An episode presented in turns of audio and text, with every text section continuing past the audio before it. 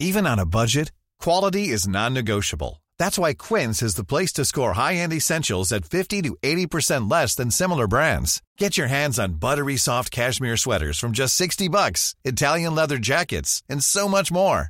And the best part about Quince, they exclusively partner with factories committed to safe, ethical, and responsible manufacturing. Elevate your style without the elevated price tag with Quince. Go to quince.com slash upgrade for free shipping and 365-day returns. Inicia las noticias de la tarde con Jesús Martín Mendoza en Heraldo Radio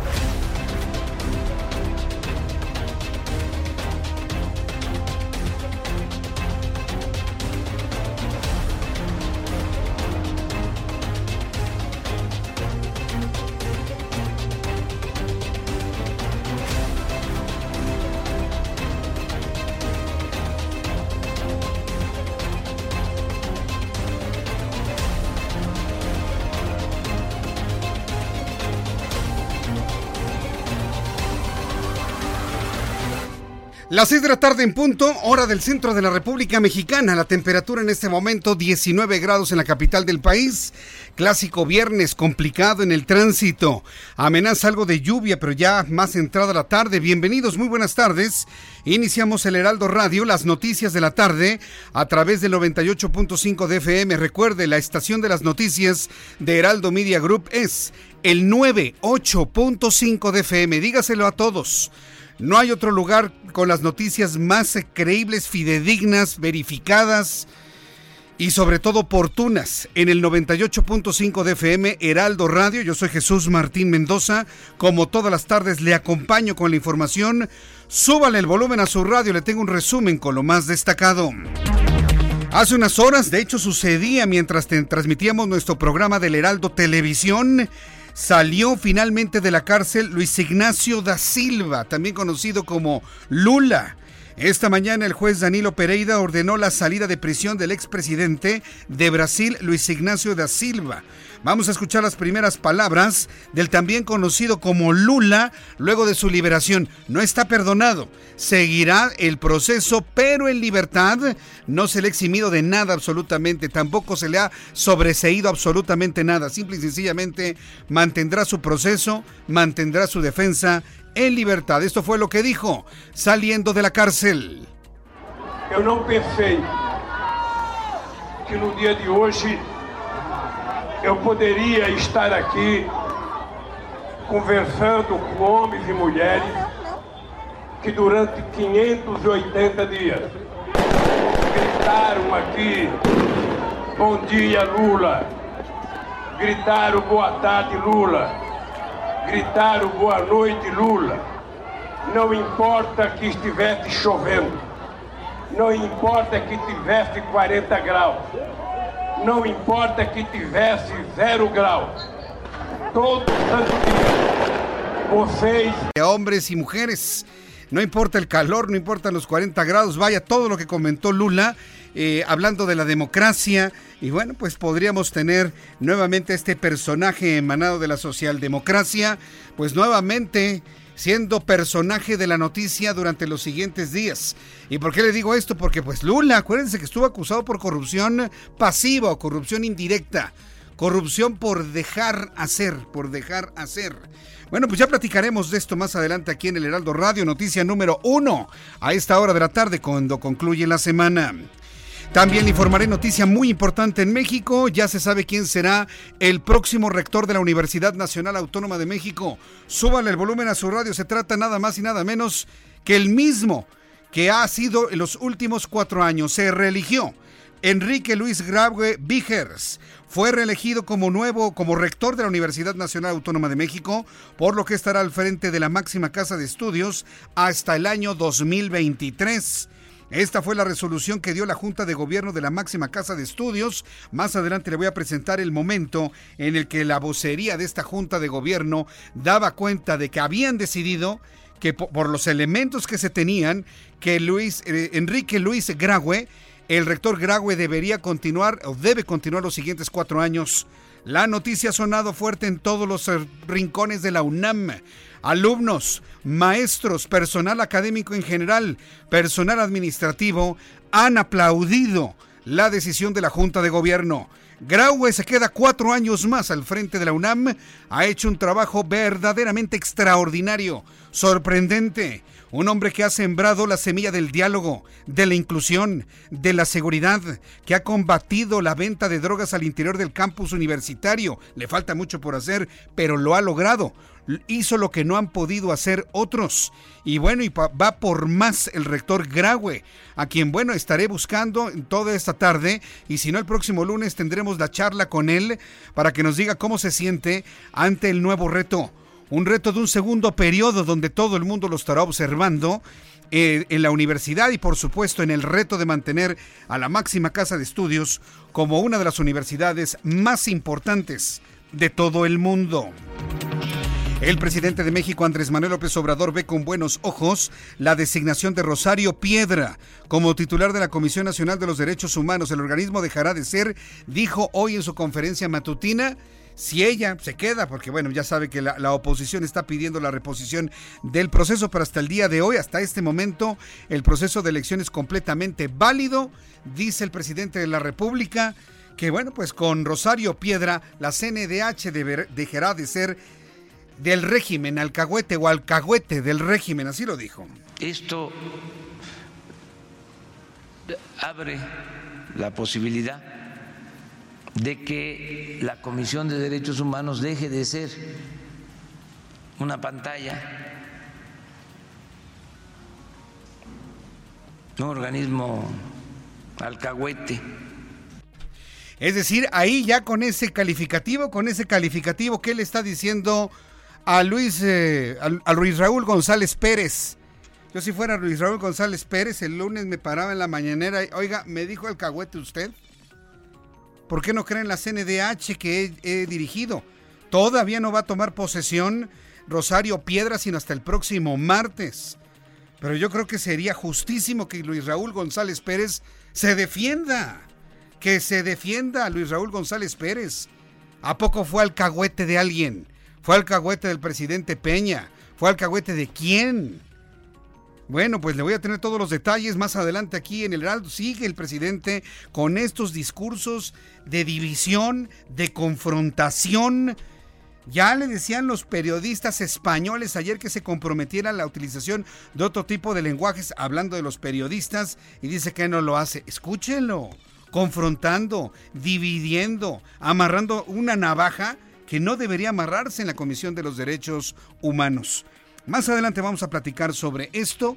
Todo parece indicar con la, evidencia que tenemos, la entrevista que sostuve hoy con la presidenta de la mesa directiva de la Cámara de Senadores, que la elección para ombudsperson eh, se queda como se queda. Se contabilizaron 114 votos y ella asegura que esos otros dos votos no existen simple y sencillamente son producto de una confusión cuando dos legisladores llevaron votos de dos personas que no podían movilizarse dentro del Senado, de dos legisladores. Y bueno, pues eso fue lo que explicó. Hasta el momento no tenemos una nueva explicación por parte de la oposición y al día de hoy Rosario Piedra es la futura presidenta de la Comisión Nacional de los Derechos Humanos. Le informaré más adelante aquí en el Heraldo que esta mañana se desplomó una avioneta en el estado de Morelos al costado del aeropuerto Mariano Matamoros en Temisco, lo que dejó un saldo de dos personas muertas. El presidente de Acción Nacional, Marco Cortés, insistió en que la votación para elegir a la titular de la Comisión Nacional de los Derechos Humanos existió un fraude, pero no solo eso, sino que acusó al Movimiento de Regeneración Nacional de espionaje. Vamos a escuchar lo que dijo Ricardo Monreal en un video que se filtró en las redes sociales. Estamos en rueda de prensa, presidente. Muy bien, le contesta Marco. Amigo, sí son dos votos, pero en todo caso nosotros no defendamos a Monreal. Hay que chingarlo. Que él explique. Bueno, pues es la denuncia que hizo Ricardo Monreal de esta conversación que finalmente se filtró. Más adelante le voy a tener más de esto. Mire, recuerde que luego estos temas de la política rayan en este tipo de cosas. Que si me dijo, que si no me dijo, que si le presentó, que si no le presentó, que si se filtró, que si no, que él le dijo. Y bueno, pues en, e, e, ese es el nivel de la política que tenemos lamentablemente el día de hoy. Más adelante vamos a abordar todo esto aquí en el Heraldo Radio. A 500 años de la conquista de México, Ascanio Pangetti Aragón Cortés, uno de los descendientes de Hernán Cortés, ofreció disculpas por las atrocidades y abusos cometidos durante el desarrollo de la conquista y, que él es muy diferente a su ancestro Vamos a escuchar las palabras de Ascanio Pangetti Cortés, descendiente de Hernán Cortés, estrechar la mano de uno de los descendientes de Moctezuma II, ofreciendo esta disculpa en el mismo lugar donde se encontraron por primera vez en la historia. Te pido perdón por todo lo que, lo que pasó en el pasado y es para ayudar a la gente que necesita dejar las emociones y la energía negativa para pasar en el futuro más poderosos. Se nota que no habla español como su ancestro, ¿verdad? Pero bueno, finalmente trae la sangre de Cortés. Esta voz que usted acaba de escuchar, por sus venas corre sangre del conquistador de México. Hernán, bueno, de esta no se llamaba México, pero sí de esta parte del mundo. Hernán Cortés. El documento es valioso en sí mismo, simplemente escuchar la voz y pensar que en ese ser humano, en sus venas, corre sangre del, hombre que hizo, hizo lo que tenía que hacer. Como, como, como, un pueblo conquistador, solamente hizo lo que tenía que hacer, que para los ojos de la historia fue atrocidades, pues sí, así lo hacían los pueblos que conquistaban otros pueblos en ese tiempo también. Y no trato de justificarlo, simplemente entender ¿A qué se dedicaba un conquistador que buscaba tierras, tesoros, posesiones para la corona española? Cualquiera que hubiera sido de cualquier apellido lo hubiera hecho exactamente igual. Es parte de nuestra historia y hoy se ofrece este perdón, del cual, créame, allá en España los reyes de España no, no, tienen mayor problema de que se hagan este tipo de asuntos históricos. Es un documento interesante sin duda alguna y bueno, yo le invito a nuestros amigos que nos escuchan a través de la radio que me escriba a través de mi cuenta de Twitter, arroba Jesús Martín MX y me dé sus comentarios de este ofrecimiento de disculpas de un Cortés a los descendientes de Moctezuma. A partir de mañana 9 y hasta el 15 de noviembre, la Secretaría de Hacienda disminuirá el estímulo fiscal a la cuota del impuesto especial sobre producción y servicios para la gasolina regular, así como el diésel. Ya le platicaré cómo quedarán los equilibrios o las proporciones de cargas impositivas de cada litro de combustible. El presidente de los Estados Unidos, Donald Trump, negó que exista un acuerdo que elimine aranceles sobre bienes chinos, a pesar de que reconoció que China le gustaría que lo hicieran.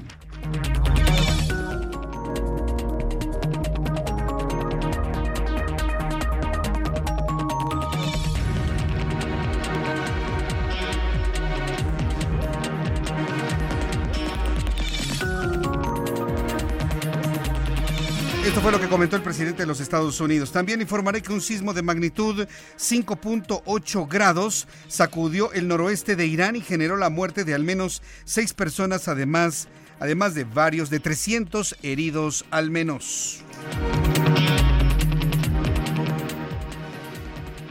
Y también le informo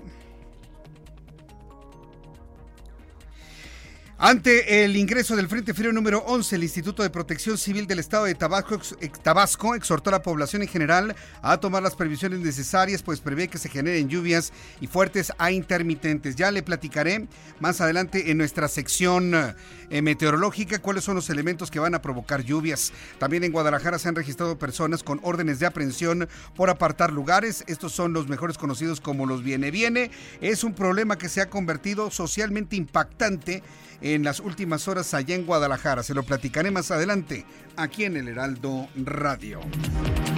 Vamos con nuestros compañeros reporteros urbanos, periodistas especializados en información de ciudad.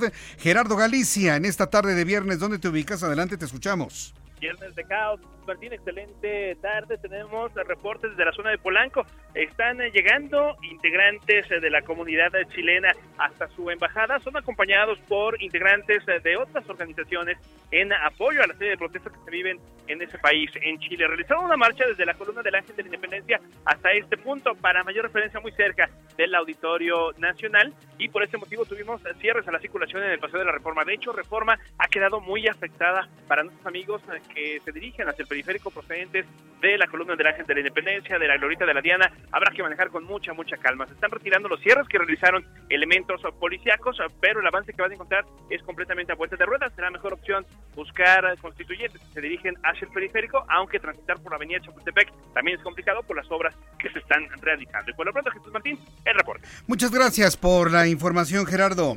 Hasta luego. Hasta luego, que te vaya muy bien, su compañero Gerardo Galicia. Vamos con Alan Rodríguez, quien también está siendo testigo de un viernes verdaderamente caótico. Adelante, Alan. Jesús Martín, como lo mencionas, muy buenas tardes. Quiero contarte que hace unos minutos los pasajeros del sistema de transporte colectivo Metro se llevaron un, un fuerte susto al encontrarse esperando el convoy en la estación Deportivo 18 de marzo perteneciente a la línea 3 y es que un señor de aproximadamente 90 años de edad que se encontraba al borde de la línea de espera se desmayó, cayó cayendo a las vías del metro. De inmediato los pasajeros informaron a las autoridades de la estación quienes ordenaron el corte a la energía eléctrica y activaron el protocolo de rescate.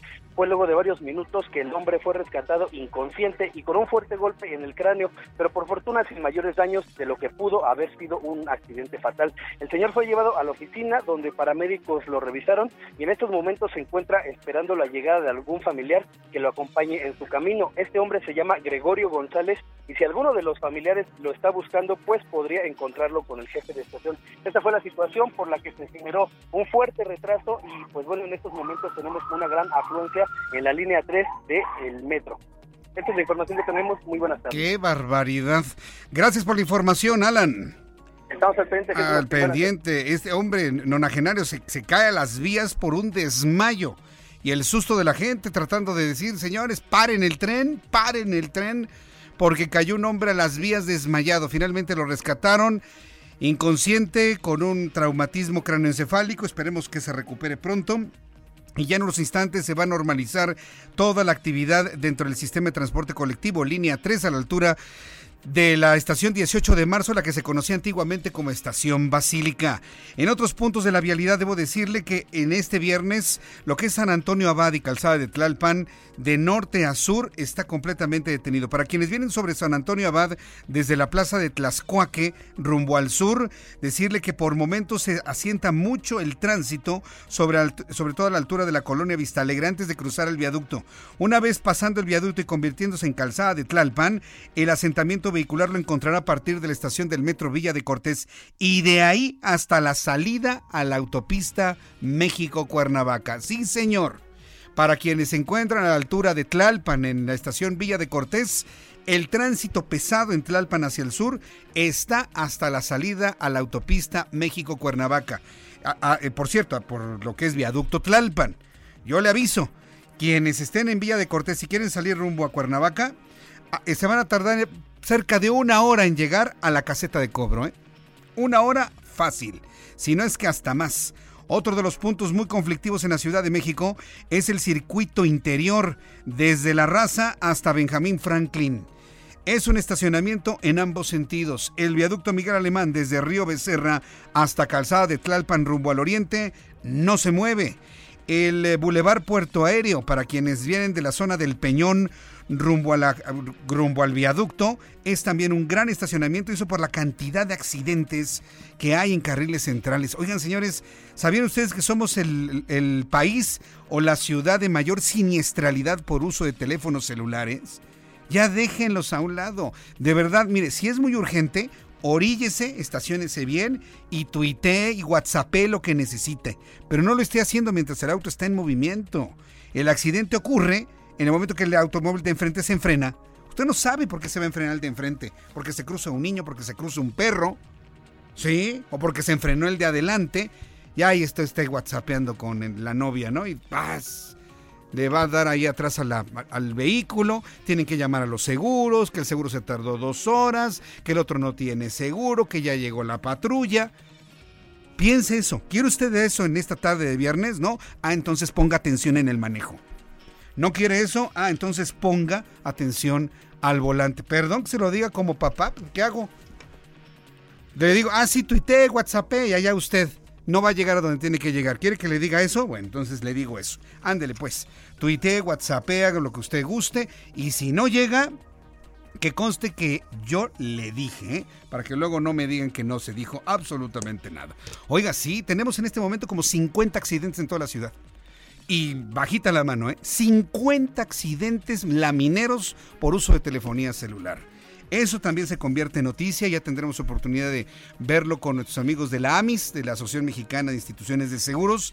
La siniestralidad es altísima por el uso de telefonía celular y, quienes lo están haciendo solamente están orillando a, los, a las compañías de seguros a ya no cubrir accidentes por uso de teléfono celular en movimiento. ¿eh? Es lo único que están provocando, ya lo tienen en la mesa, lo están analizando y si usted tiene un accidente porque, ah, es que venía con el celular, ah, eso no se lo cubre el seguro. Ahora usted pague completamente su golpe. ¿Le gustaría eso? Ah, bueno, pues entonces deje de usarlo, por favor. Son las 6 de la tarde con 20 minutos hora del centro de la República Mexicana. Vamos a revisar lo que ocurría un día como hoy, 8 de noviembre, en México. Excelente viernes. Comenzamos con ¿qué sucedió? ¿Eh? ¿Eh? ¿Qué sucedió en un día como hoy? ¿Eh? 1519. En México, bueno, lo que ahora es México, el militar español Hernán Cortés llega a las puertas de la capital Tenochtitlán y el emperador Moctezuma sale a recibirlo. No vayas, Moctezuma, ese hombre es malo.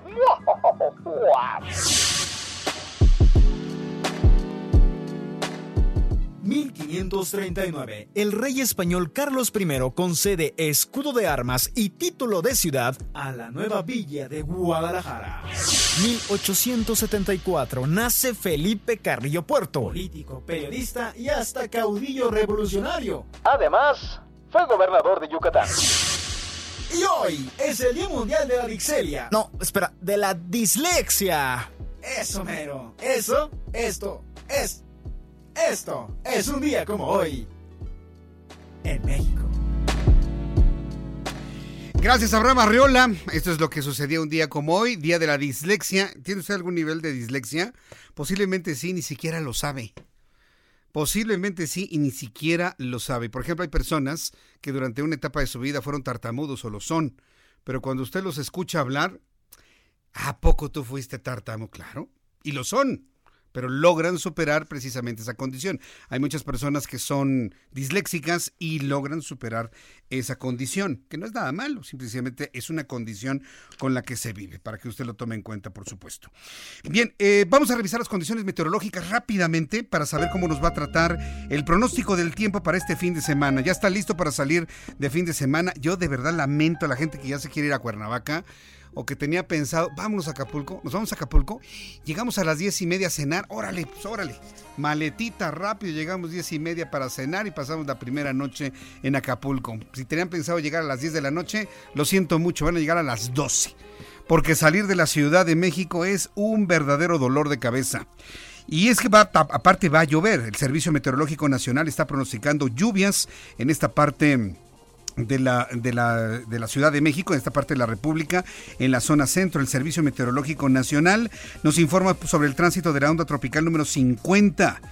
Onda tropical número 51 Tránsito del Frente Frío número 11. Dice el Servicio Meteorológico Nacional que se mantiene en vigilancia naranja. Hay contingencia meteorológica por lluvias fuertes a puntuales, con precipitaciones de hasta 150 milímetros en Puebla, en Veracruz, en Oaxaca y en Tabasco. Observando el modelo meteorológico para las próximas horas, vemos que la masa de aire por que impulsa el sistema va a originar un descenso de temperatura y bancos de niebla en las sierras del norte, noreste y oriente del país. Por cierto, mucha atención y cuidado con la neblina. A mí me ha tocado en los últimos dos fines de semana, este, muy temprano y algo tarde, transitar con neblina. Y sí es verdaderamente muy problemático. Tiene usted que bajar la velocidad de una manera muy significativa, sobre todo si no conoce la autopista por la que va.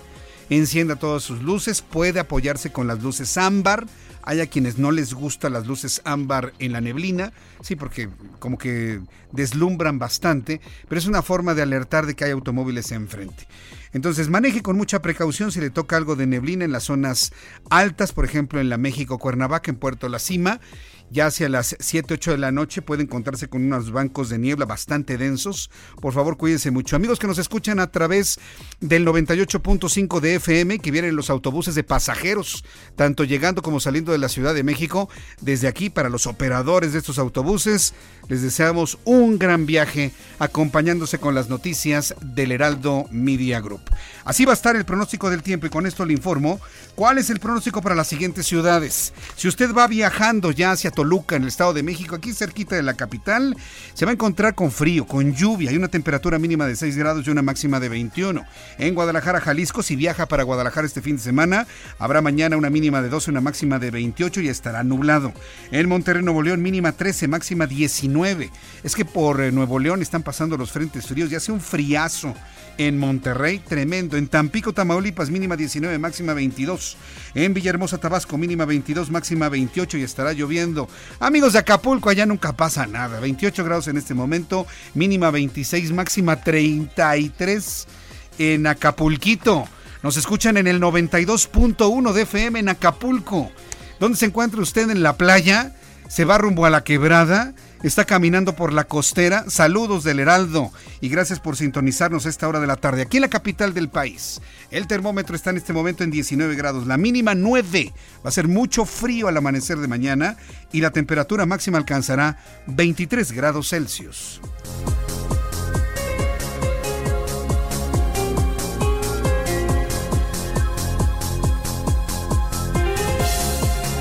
Son las 6 de la tarde con 26 minutos, las 6 de la tarde con 26 horas del centro de la República Mexicana y que Lula sale libre, pero sale libre no perdonado, sale libre porque se va a defender en libertad a partir del día de hoy y se convierte en una de las noticias, pues vamos a llamarlo del continente americano más importantes. Esto al ratito se desinfla mientras no tenga otras cosas interesantes que comentar o denunciar el señor Lula. El caso es que ya hay reacciones por parte de Venezuela y después de los anuncios le platico lo que pasó con Lula, qué va a pasar, qué fue lo que dijo, lo que contiene su primer discurso, lo que ha comentado Nicolás Maduro. Le platicaré qué va a suceder en el Senado de la República. ¿Se queda o no Rosario Piedra? ¿Se va a reponer el proceso o no? Todo esto conózcalo después de los anuncios y le invito para que me escriba a través de mi cuenta de Twitter arroba Jesús Martín MX.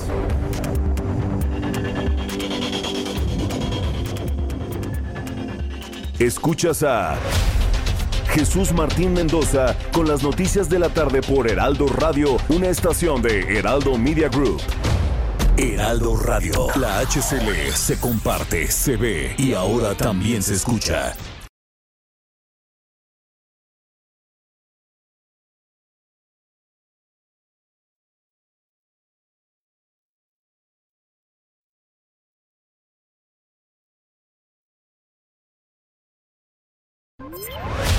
Escucha las noticias de la tarde con Jesús Martín Mendoza. Regresamos. Son las 6 de la tarde con 31, las 6 de la tarde con 31 horas del centro de la República Mexicana. Pues vamos a revisar la, la información importante de este día. Hoy, esta mañana, en Brasil, el juez Danilo Pereira ordenó la salida de prisión del expresidente Luis Ignacio da Silva, según un documento del tribunal, después de que sus abogados pidieron su libertad de manera formal el viernes tras un fallo adoptado por el Tribunal Supremo. La salida de, de Lula no implica que termine su proceso o su juicio. Él podrá continuar en libertad la defensa de una condena hasta por 12 años estuvo 580, entre 570 y 580 días encerrado en la cárcel de Curitiba. Y bueno, pues el proceso lo seguirá en libertad, tampoco le van a impedir hablar y por eso hoy se convirtió en personaje de la noticia Luis Ignacio da Silva al dar a conocer un discurso o sus primeras palabras una vez de que salió de la cárcel arropado de gente, amigos, familia que fueron a recibirlo. No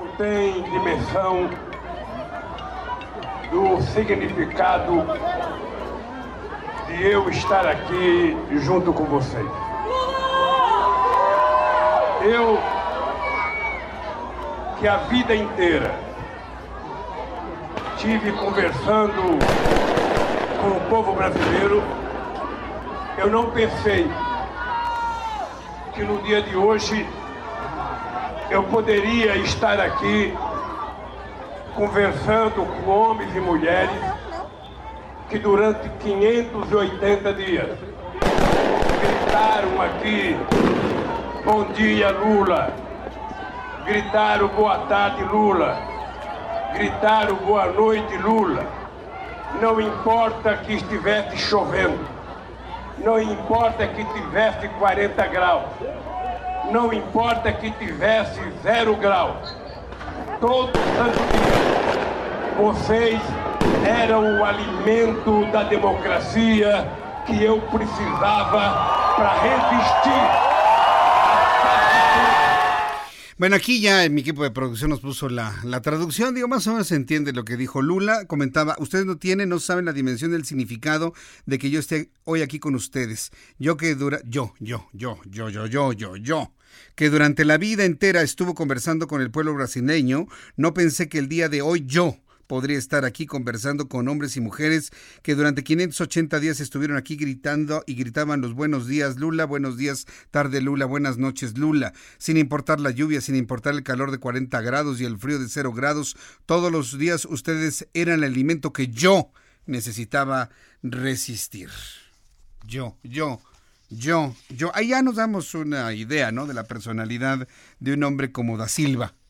Yo, yo, yo, yo, yo, yo, yo. Cumplió una pena en Curitiba desde abril de 2018. Su pena era de ocho años y diez meses por corrupción. El Tribunal Supremo ordenó que los condenados solo entrarán a prisión cuando la sentencia sea firme. La justicia le impidió concurrir en las últimas elecciones. Esto fue lo que ocurrió allá en Brasil. Hoy en el estudio platicábamos con Patricio de la, de la Barra, corresponsal en Brasil, y nos explicó cuál sería el lugar de residencia del señor da Silva y cómo enfrentar este proceso. Esto fue lo que nos dijo en el Heraldo Televisión. El expresidente Luis Ignacio da Silva, quien está condenado a 12 años y 3 meses de prisión por corrupción pasiva y eh, formación de cuadrilla, pueda dejar eh, la penitenciaria de eh, Curitiba en estos momentos hay un fuerte número de simpatizantes del Partido de los Trabajadores frente a la dependencia de la Policía Federal, donde él estuvo por aproximadamente 500 cumpliendo parte de, la condena. Ayer, un, eh, eh, una del Supremo Tribunal Federal entendió que eh, no se podrá aplicar más la condena en segunda instancia, el cumplimiento de la condena en segunda instancia, y sí, tendrían que esperar en libertad eh, hasta que eh, se agoten todos los recursos. Hoy el juez Danilo Pereira Jr. de la segunda vara criminal eh, acató el pedido de la defensa del presidente Lula en una acción sin precedentes por la velocidad en que se realizó la gestión y lo autorizó para dejar la dependencia de la Policía Federal, donde se indicaba hasta desde abril del año pasado. Correcto. Entonces, ¿eso significa que va a permanecer todavía eh, encarcelado hasta que se desahoguen todas las pruebas? ¿Esto cuánto podría tardar entonces, Patricio? No, no, no, no, no. Él va a quedar, eh, va a esperar en libertad. Sí, lo que, ah, bien, obtuvo en estos momentos, lo que obtuvo la, él va a esperar en libertad que se cumplan todas las, últimas instancias a las cuales él fue condenado. Ya está condenado en segunda instancia e incluso es más, el, Supremo el Superior Tribunal Judicial ya rechazó una de las apelaciones que había hecho en cuanto a la forma de, que se había realizado el juicio. Pero el juez Danilo Pereira eh, ya determinó su, su tortura y él va a quedar libre eh, por lo menos hasta cuando se realice la última sesión. Esto demora más o menos como 20 años en, casos especiales, porque cuando tienen mucho dinero pueden esperar eh, todo ese tiempo. ¿no? Bueno, pues esto fue lo que esto fue lo que comentó eh, nuestro corresponsal Patricio de la Barra sobre lo que va a hacer Lula. Pero mire, si Lula está en su casa, no está en su casa, se va a la playa, no se va a la playa, si, si come con alguien, si recibe a alguien, pues lo vamos a tener mediático. Yo le prometo, le prometo filtrar, filtrar muy bien la información, porque la verdad yo no quisiera tenerlo todos los días a Lula, ¿eh? Ya suficiente tenemos con el presidente de México como para chutarnos a Lula todos los días. Entonces solamente cuando sea verdaderamente interesante, importante, revelador lo que comenta el señor da Silva, por supuesto habré de, de informárselo aquí en el Heraldo Radio. Bueno, ya son las 6 de la tarde con 37 minutos, las 6 de la tarde con 37 minutos hora del centro de la República Mexicana. Uno de nuestros amigos me pregunta, Moche me escribe a través de Twitter, arroba Jesús Martín MX. Dice Jesús Martín, vi que encontraron complejos habitacionales de 1600 años en Santa Lucía. ¿Puede confirmar que sea verdadera esta noticia? Sí es verdadera es totalmente verdadera. De hecho, es una noticia que el Heraldo de México en su página web ha estado ya informando con todo detalle. Es una de las noticias importantes, de las más leídas en nuestro portal de noticias. El Instituto Nacional de Antropología e Historia está investigando un complejo habitacional y vestigios de la cultura teotihuacana en Santa Lucía. Yo te voy a decir cuál es el la trascendencia de esto. El especialista rechazó que estos hallazgos puedan ser una limitante para la construcción del aeropuerto, pero dijo que se tendrá que realizar varios análisis. Eh, Salvador Pulido Méndez, director de Salvamento Arqueológico del INE, explicó que el proyecto de investigación trabajan 11 arqueólogos en un área de 40 por 60 metros cuadrados, abajo de una pista. Desde hace dos meses, arqueólogos del Instituto Nacional de Antropología realizan una investigación de complejos habitacionales con antigüedades de 400 a 650 años después de Cristo de la cultura teotihuacana. Salvador Pulido, director de Salvamento Arqueológico del INA, del Instituto Nacional de Antropología e Historia, explicó que el proyecto de investigación trabajan 11 arqueólogos en esta área y se han encontrado vestigios en alrededor de 60 hectáreas que conforman la base militar. El especialista rechazó, esto, esto ya lo dice por, mire, vea mis dedos cómo se juntan y se abren, ¿no? El especialista rechazó que estos hallazgos puedan ser una limitante para la construcción del aeropuerto, pero dijo que se tendrá que realizar varios análisis. Yo le voy a pedir a los arqueólogos que están metidos en esto, sí, que los que sabemos todo el misterio que engloba a Teotihuacán, usted también lo sabe, ¿para qué se lo platico? Usted lo sabe. Si se encuentra un vestigio arqueológico, sobre todo de los teotihuacanos, no se pueden destruir, no pueden meter bulldozers, no pueden meter manos de chango ahí, porque hoy por hoy la cultura teotihuacana es un gran misterio. Nadie sabe quiénes fueron.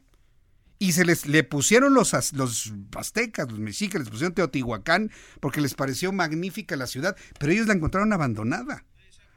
Entonces, nadie sabe su origen, nadie sabe por qué desapareció todo lo que se encuentre relacionado con la cultura teotihuacana debe preservarse para el estudio, porque en función de eso entendemos el origen de los pueblos de los pueblos precolombinos. Hasta el momento es uno de los grandes misterios no solucionados.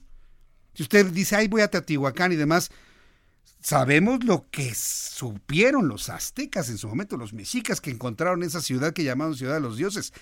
Pero quiénes eran, ni ellos mismos lo supieron ni ellos mismos. Así que todo lo que se ha encontrado abajo de la pirámide del Sol, de la pirámide de Quetzalcoatl, lo que se encuentra alrededor de la pirámide de la Luna, son vestigios invaluables que nos pueden llevar a un conocimiento de dónde surgieron estos pueblos.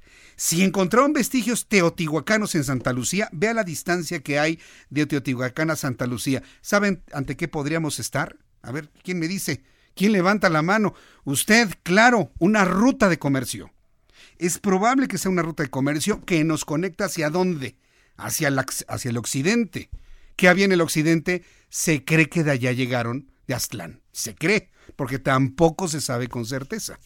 Entonces, mire, si encontraron restos teotihuacanos, decirlo así, y lo han encontrado por el tipo de arqueología, por el tipo de fabricación, por el tipo de materiales, hoy se puede saber con la química de la Tierra de dónde viene cada uno de los materiales. Si ya encontraron eso, no se puede tocar el lugar. Debe ser un lugar para la investigación profunda que dé una segunda, tercera, cuarta, quinta, la que sea, etapa en la investigación del gran misterio que engloba este lugar que se le bautizó como Teotihuacán, pero vaya usted a saber cómo lo llamaban quienes vivieron ahí y cómo llegaron y cómo es que desaparecieron de ese lugar. Es un misterio extraordinario. ¿no? Usted cuando va a Teotihuacán ya lo da como por hecho, ¿no?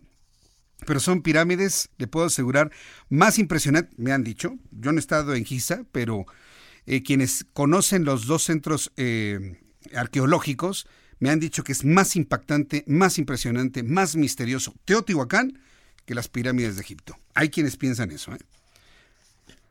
Hay quienes piensan eso. Entonces, vamos respetando el, el estudio de los arqueólogos y que no se construya nada más en, ese lugar. Es más, le vamos a pedir a nuestros amigos de las Fuerzas Armadas, del Ejército, que ellos sean los primeros en preservar la zona. ¿eh?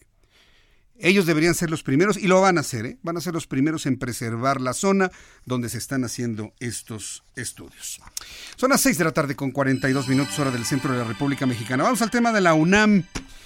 A ver, todas las personas que están en la Universidad Nacional Autónoma de México y que nos escuchan a esta hora de la tarde, eh, deben estar la gran mayoría en coincidencia de que Enrique Graue debió continuar como rector de la UNAM y así finalmente fue. La Junta de Gobierno ha decidido que Enrique Graue debe continuar al frente de la Universidad Nacional como rector en el periodo 2019-2023. La Junta de Gobierno de la Universidad Nacional Autónoma de México reconoció que para esta decisión se tomó en cuenta, escuche usted, la calidad y la viabilidad académica e institucional del programa presentado por los aspirantes, así como las perspectivas de cada uno en cuanto a la renovación, desarrollo, vinculación con la universidad en el contexto nacional e internacional.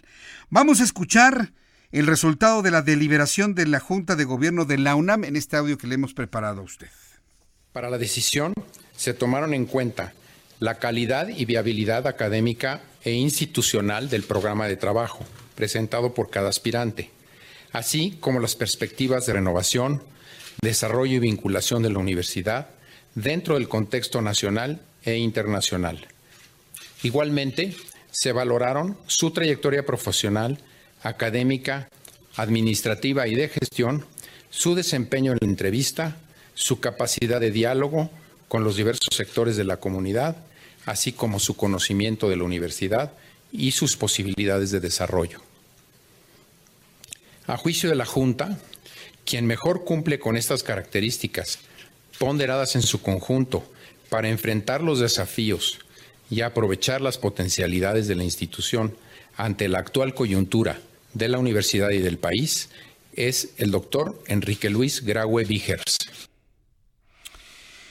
Ahí está ya la decisión. Finalmente, el rector Graue continuará por otros cuatro años más al frente de la UNAM. Mire que es una decisión, desde mi punto de vista, muy bien tomada. Es una decisión, yo le podría decir, lógica y práctica. Es una decisión bien tomada porque finalmente su plan de, trabajo fue superior al de sus dos eh, adversarios. Pero además es una decisión lógica y práctica. Lógica porque es un hombre que ya tiene el conocimiento de la UNAM.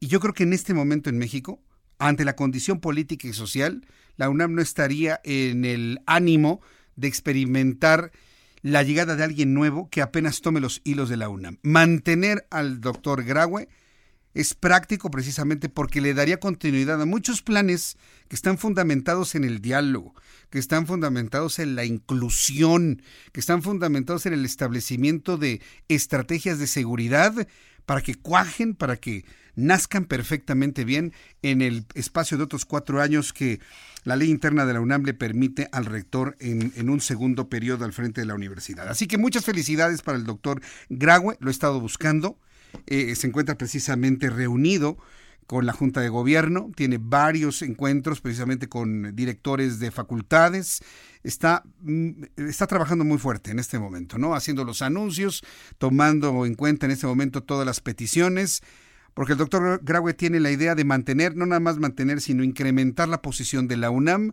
eh, dentro de las universidades más importantes, sí, de habla hispana, sí, de América Latina, sí, del continente americano, pero además en el mundo. Felicidades al doctor Graue la verdad es que me da mucho, nos da mucho gusto que repita por cuatro, por cuatro años más y en la primera oportunidad que tengamos de platicar con él, no se lo vaya a perder aquí en el Heraldo Radio.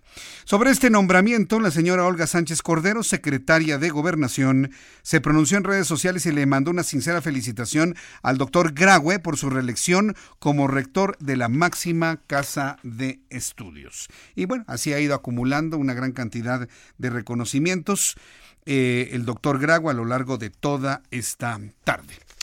En otros asuntos, vamos a revisar todo lo ocurrido con la, el nombramiento del nuevo eh, comisionado nacional de los derechos humanos. En este caso va a ser comisionada. Ayer estuve platicando con ella, con Rosario Piedra. Eh, la entrevista que realizábamos ayer, ¿se acuerda, no? Que me estaba diciendo que, que no, que la CNDH, que en realidad pues no existía una comisión de los derechos humanos, me decía Rosario Piedra que la CNDH pues en realidad era nada más una pantalla, que no existía, que era una pantalla que creó Carlos Salinas de Gortari como un requisito que le pedían tanto Canadá como los Estados Unidos para ir a una firma de un tratado de libre comercio, el que actualmente está vigente, el que entró en vigor en 1994. Y bueno, pues con esa aseveración Rosario Piedra pues, se pasó a trazar a todos los ombudsman nacionales que hemos tenido desde la fundación de esta Comisión Nacional de los Derechos Humanos. Hoy el presidente de la República comentó algo similar, dice que era una institución que servía de alcahuete al régimen. Nada más recordar al presidente que el régimen ya no es Peña Nieto, él ya es el régimen. López Obrador, por eso le digo que a veces como que me da la impresión que no se la cree, como que no lo asume. Luego tiene discursos como de un candidato de oposición y no, él es el régimen ya. Él ostenta el régimen, la administración del país. Y lo que menos queremos es que ahora la nueva CNDH con Rosario Piedra sea alcahueta de López Obrador. ¿Por qué le digo eso? Por su cercanía. Fíjese que le iba a preguntar yo eso ayer precisamente a Rosario Piedra.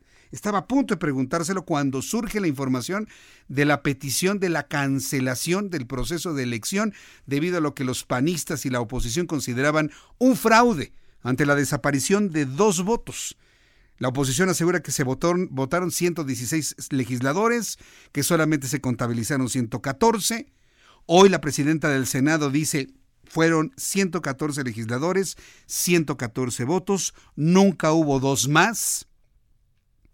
Eso nos lo dijo Mónica Fernández Balboa en entrevista en el Heraldo Televisión. Hubo una confusión porque hubo dos senadores que tomaron las boletas de otros senadores que no podían bajar por la escalerilla hasta la urna transparente, les ayudaron a, a, depositarlos y esa es la confusión de una contabilización de 16 personas.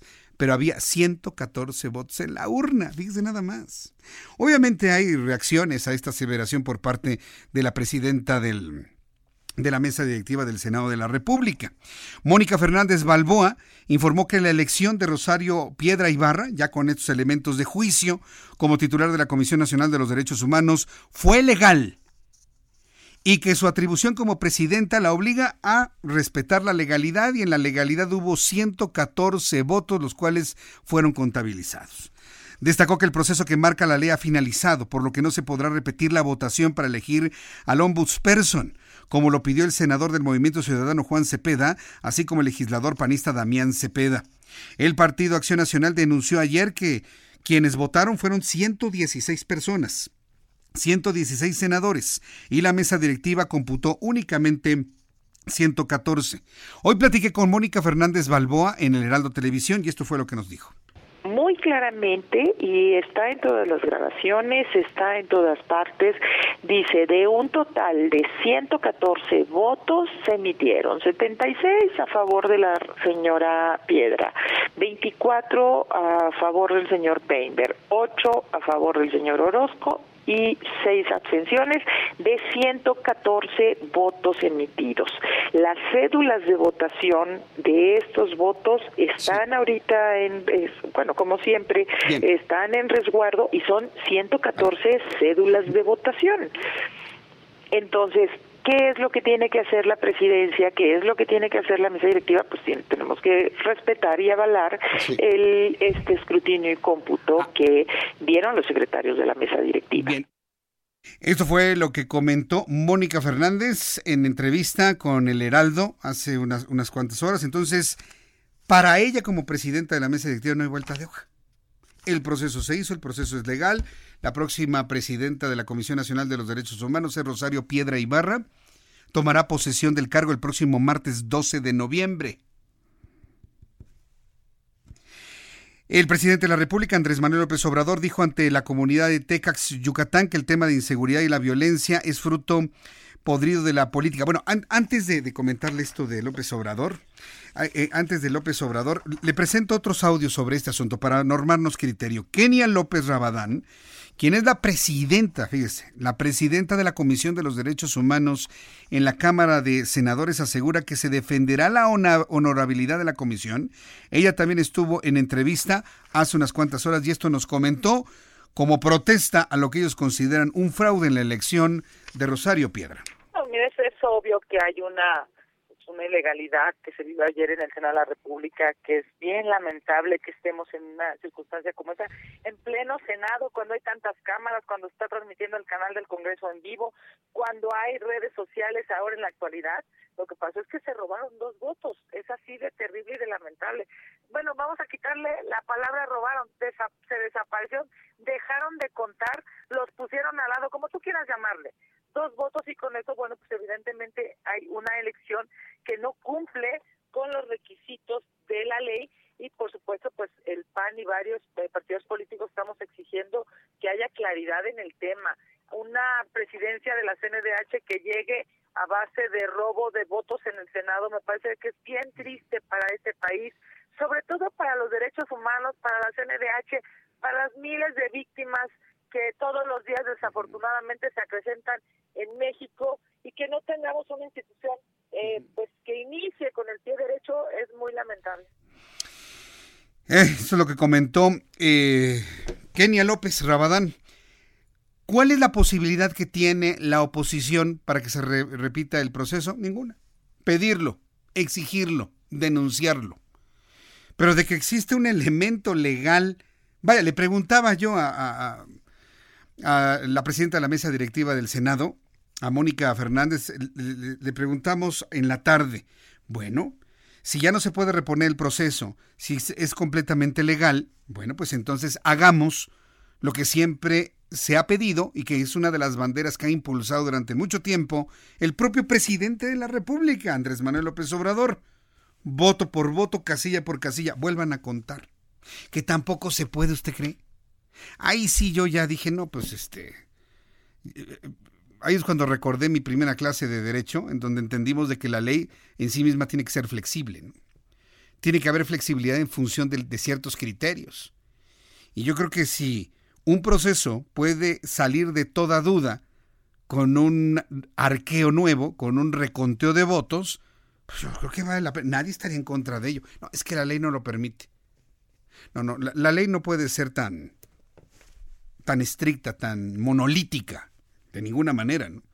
Las leyes están hechas para regular al hombre, no el hombre para, para las leyes. Es completamente al revés. Se tiene que dar una flexibilidad. Decir, bueno, pues vamos a buscar el argumento legal para que de alguna manera podamos volver a contar todos los votos y ya. Porque si no lo hacen, vamos a tener a una oposición, ¿sí? Que van a seguir insistiendo en que Rosario Piedra va a ser una ombudsperson espuria y vamos a tener otro discurso de esta naturaleza que nos suma a todos los que ya tenemos actualmente en el país. Por eso yo le decía a la presidenta, y yo creo que muchos senadores podrían estar de acuerdo, vayan a un recuento de lo que ya se hizo, muestren todas las cédulas, resuélvanlo entre ellos, porque si no nos van a sumar a la opinión pública otro tema de conflicto de los que ya tenemos hacemos votos por la sensibilidad de todo el Senado de la República para que solucionen esto evidentemente cuanto antes. De hecho, el presidente de la República no ayudó en la mañana a que esto bajara de nivel, por el contrario, al contrario, le puso más gasolina a la hoguera.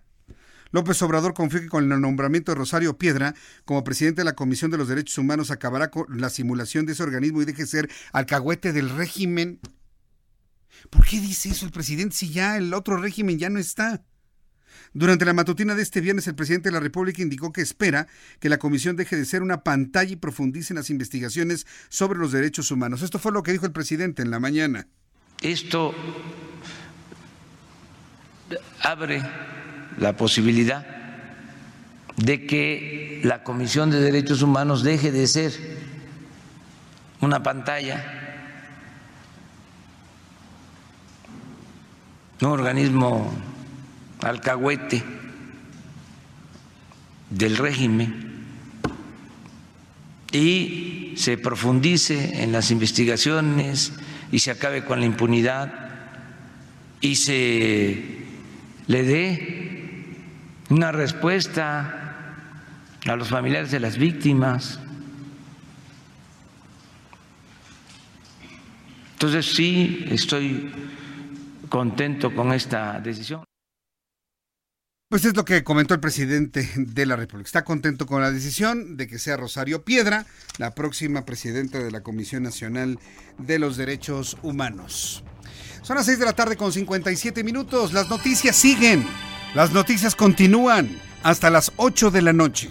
Estamos transmitiendo para nuestros amigos en, toda la República Mexicana a través de www.heraldodemexico.com.mx, www.heraldodemexico.com.mx, en todo el centro del país, en todo el Valle de México. Continúa el Heraldo Noticias hasta las 8 de la noche a través del 98.5 de FM. 98.5 de frecuencia modulada, en la estación de las noticias del Heraldo Media Group. Yo soy Jesús Martín Mendoza, le invito para que me escriba a través de mi cuenta de Twitter, arroba Jesús Martín MX. Voy a los anuncios y regreso con un resumen de las noticias más destacadas.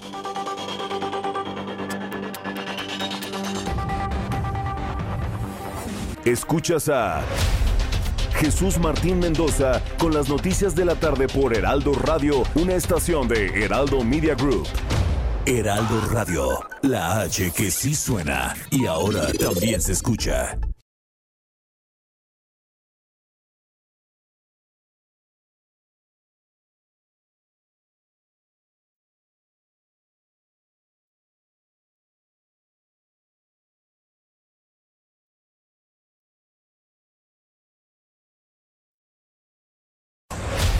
Escucha las noticias de la tarde con Jesús Martín Mendoza. Regresamos.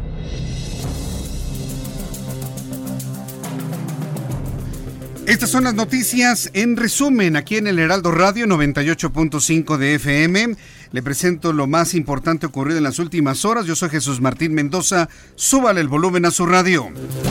Senadores panistas solicitaron a la mesa directiva copia de los videos de circuito cerrado de la sesión del pasado 7 de noviembre, cuando se dio la votación para la elección de la nueva titular de la Comisión Nacional de los Derechos Humanos. Además, solicitaron resguardar las boletas y papeles de la sesión del Pleno de ayer.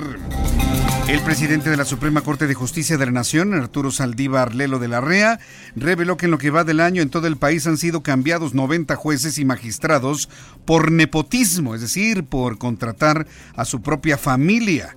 Afirmó que si bien esas prácticas de nepotismo no eran ilegales ni generaban una mala percepción del Poder Judicial, aseguró que estas medidas forman parte de una profunda autorreforma que se realiza en el Poder Judicial de la Federación y aclaró que los jueces y magistrados fueron cambiados a otros estados para no perjudicar a sus familiares. En este resumen de noticias, Claudia Pavlovich, gobernadora del estado de Sonora, solicitó a la Fiscalía General del Estado tramitar el respaldo del FBI para colaborar en las investigaciones sobre los hechos ocurridos el lunes en la Sierra de Sonora y Chihuahua contra la familia Levarón. La mandataria estatal informó que ha mantenido encuentros con el embajador de los Estados Unidos en México, Christopher Lando, y con el gobernador de Arizona, Doug Ducey, quienes le ofrecieron la colaboración para manejar de manera conjunta, en el marco del respeto constitucional, esta investigación. Durante la tercera semana de protestas en Bolivia, un grupo de policías y opositores se amotinaron contra los resultados de las elecciones presidenciales en las que el señor Evo Morales se declaró, él se declaró triunfador. De acuerdo con las medidas locales, los manifestantes pedían la renuncia de su comandante, quien ha sido acusado de proteger a los seguidores del presidente de Bolivia, Evo Morales. Estas son las noticias en resumen. Le invito para que siga con nosotros. Yo soy Jesús Martín Mendoza.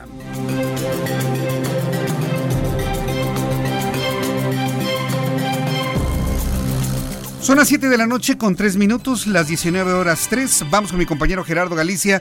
¿Dónde te ubicas en este caótico viernes, Gerardo? Adelante, te escuchamos pasado del Paseo de la Reforma, Jesús Martín, excelente noche. Ha terminado ya la manifestación que tenían a retirarse y buscan un medio de transporte para llegar a sus hogares. Y si van a utilizar el Paseo de la Reforma, hay un evento en el Auditorio Nacional, el avance es bastante complicado. Si dejan atrás el anillo periférico y se dirigen al circuito interior, van a avanzar casi a vuelta de rueda. Y por lo pronto, Jesús Martín, el reporte. Muchas gracias por la información, Gerardo. Alan Rodríguez, ¿en dónde estás tú? Te escuchamos. Buenas tardes, Alan.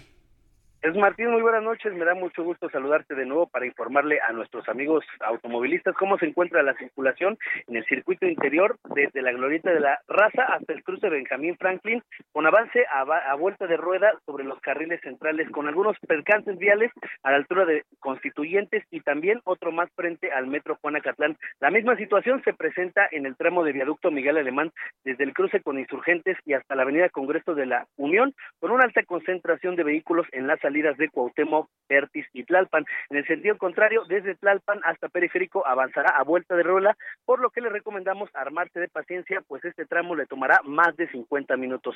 Esta es la situación caótica que se vive en estos momentos en estas dos vialidades de la Ciudad de México. Gracias y buenas noches. Gracias, muy buenas noches. Alan Rodríguez con esta información que nos comparte a través de a través del Heraldo para que usted lo tome en cuenta, por favor. El circuito interior siempre en los viernes, desde La Raza hasta Benjamín Franklin, es un verdadero dolor de cabeza.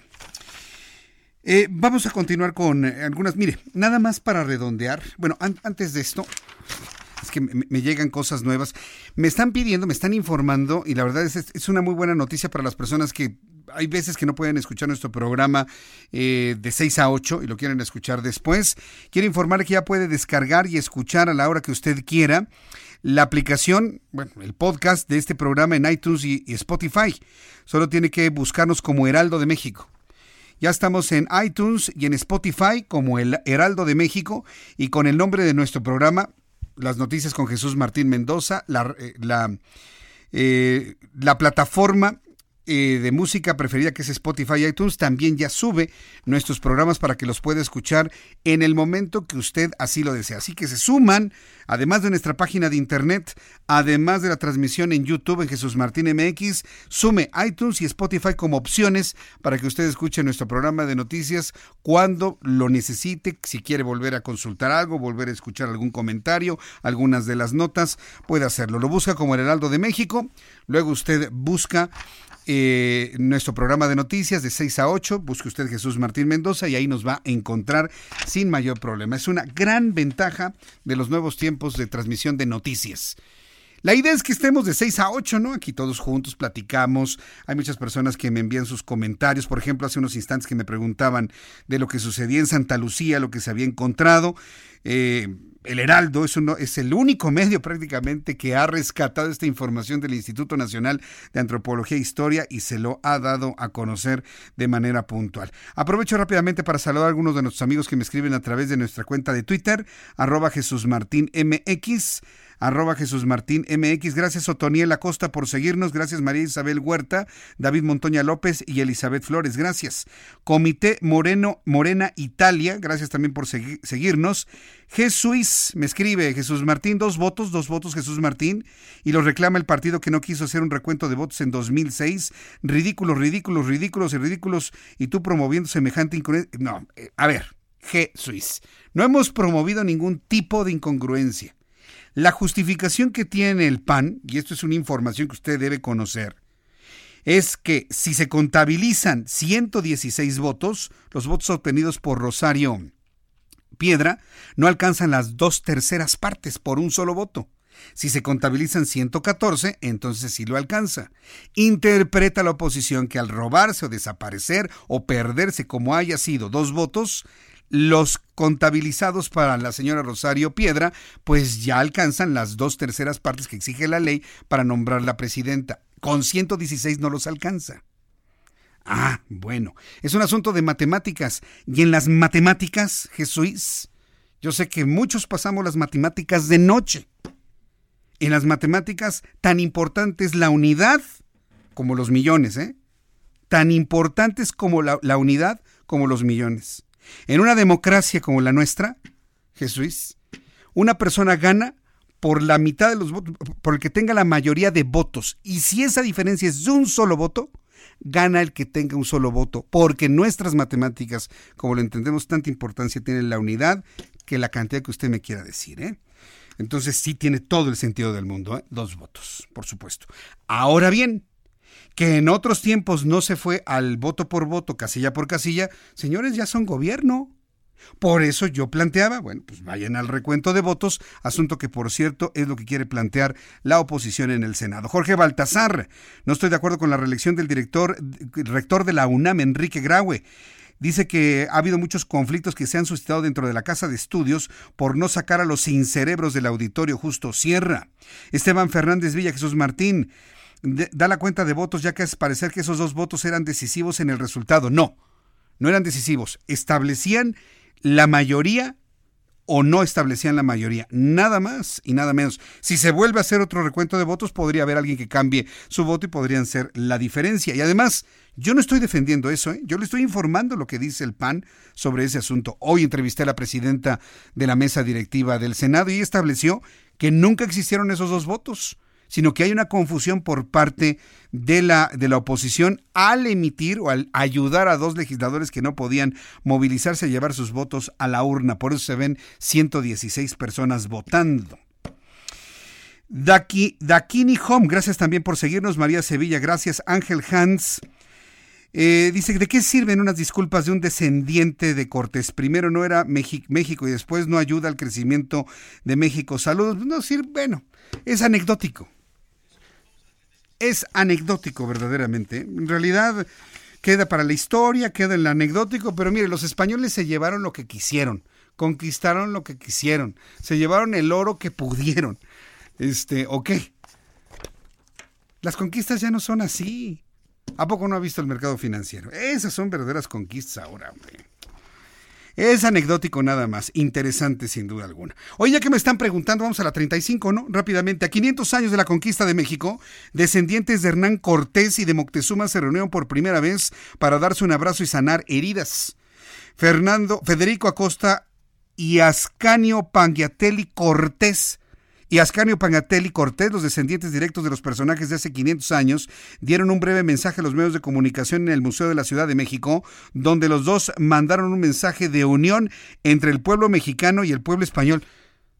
Estamos más unidos que nunca los españoles y los mexicanos, pero le digo, esas son las ideas que se han sembrado. Para mí es un asunto anecdótico. Vamos a escucharlo.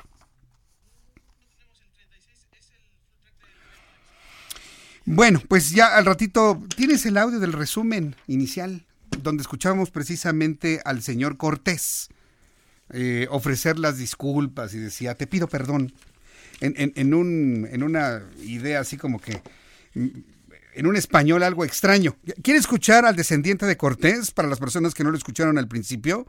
vamos a escuchar al descendiente de Hernán Cortés. Te pido perdón por todo lo que, pasó en el pasado. Y es para ayudar a la gente que necesita dejar las emociones y la energía negativa para pasar en el futuro más poderosos. La voz de un descendiente de Hernán Cortés, ¿qué le parece?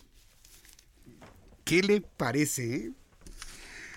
Bueno, por eso le digo, es anecdótico, pero de ahí a que se solucione algo de lo ocurrido hace 500 años, pues claro que no, pues eran los tiempos, Cortés hacía lo que tenía que hacer nada más.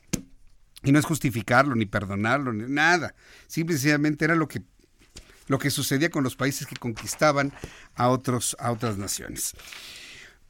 Son las 7.13, las 7.13 hora del centro de la República Mexicana.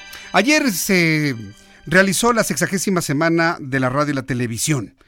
Fue una semana muy importante, fue una semana fundamental en, la vida de la, radio y la televisión, porque en este año, en este año se analizó de manera muy particular la presencia de los medios tradicionales ante el advenimiento ya cada vez con más fuerza de las redes sociales, de los medios digitales, eh, y mucho del análisis giró en torno a ello. Uno de los puntos centrales fue el encuentro de los industriales de la radio y la televisión con el presidente de la República, quien le pidieron revisar los impuestos generados por tiempos oficiales. Y otra de las noticias que desde mi punto de vista fueron las más importantes fue la llegada de un nuevo competidor en la industria de la radio y la televisión. La llegada de una nueva empresa que es esta precisamente, el Heraldo Media Group. Por primera vez el Heraldo Media Group apareció ante la reunión de todos los industriales de la radio y la televisión para hacernos presentes y todos juntos, conductores, eh, cuerpo directivo de esta empresa, tuvimos la oportunidad de saludar a otros concesionarios, a otros directivos de otras empresas que afortunadamente, digo afortunadamente, yo lo sentí muy grato, nos deseaban suerte, les daba gusto que estuviéramos ahí, la aglutinación de, de nombres, de personalidades que estamos ahora en esta estación de radio Heraldo Media Group. Le presento este resumen, esta nota que le hemos preparado de lo más importante que ocurrió durante esta sexagésima semana de la industria de la radio y la televisión.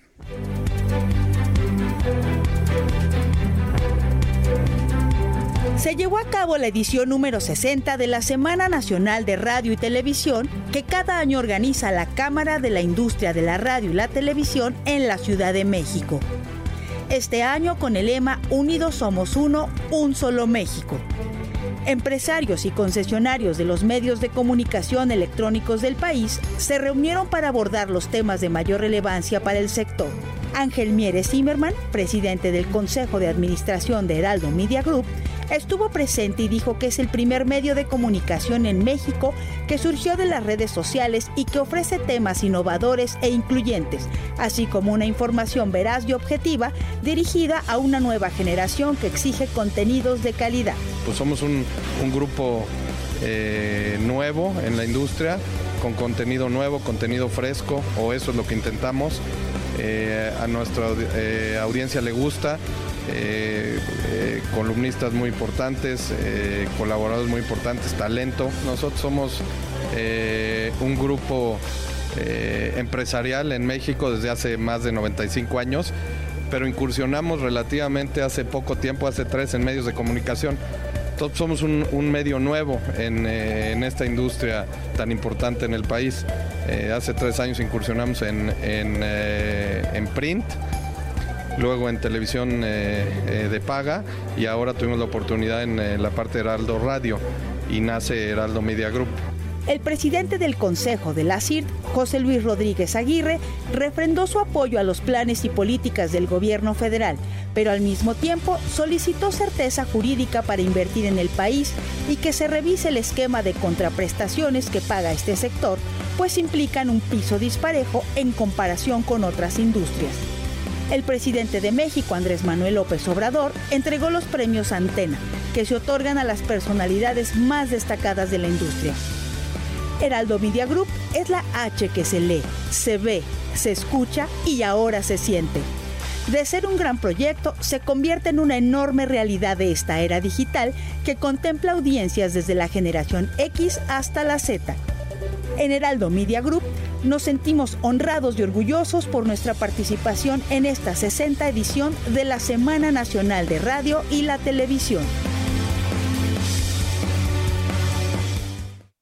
Así como lo escuchamos de, nuestro querido amigo Ángel Mieres, presidente del Consejo de Administración del Heraldo Media Group, aun cuando el corporativo es una empresa de más de 95 años de solidez, de presencia en México, pues como Heraldo Media Group somos una empresa nueva y a mí en lo personal me da un enorme gusto ver cómo, cómo se ha ido eh, se ha ido conformando de verdad con, con, lo mejor de la radio, con lo mejor de la televisión.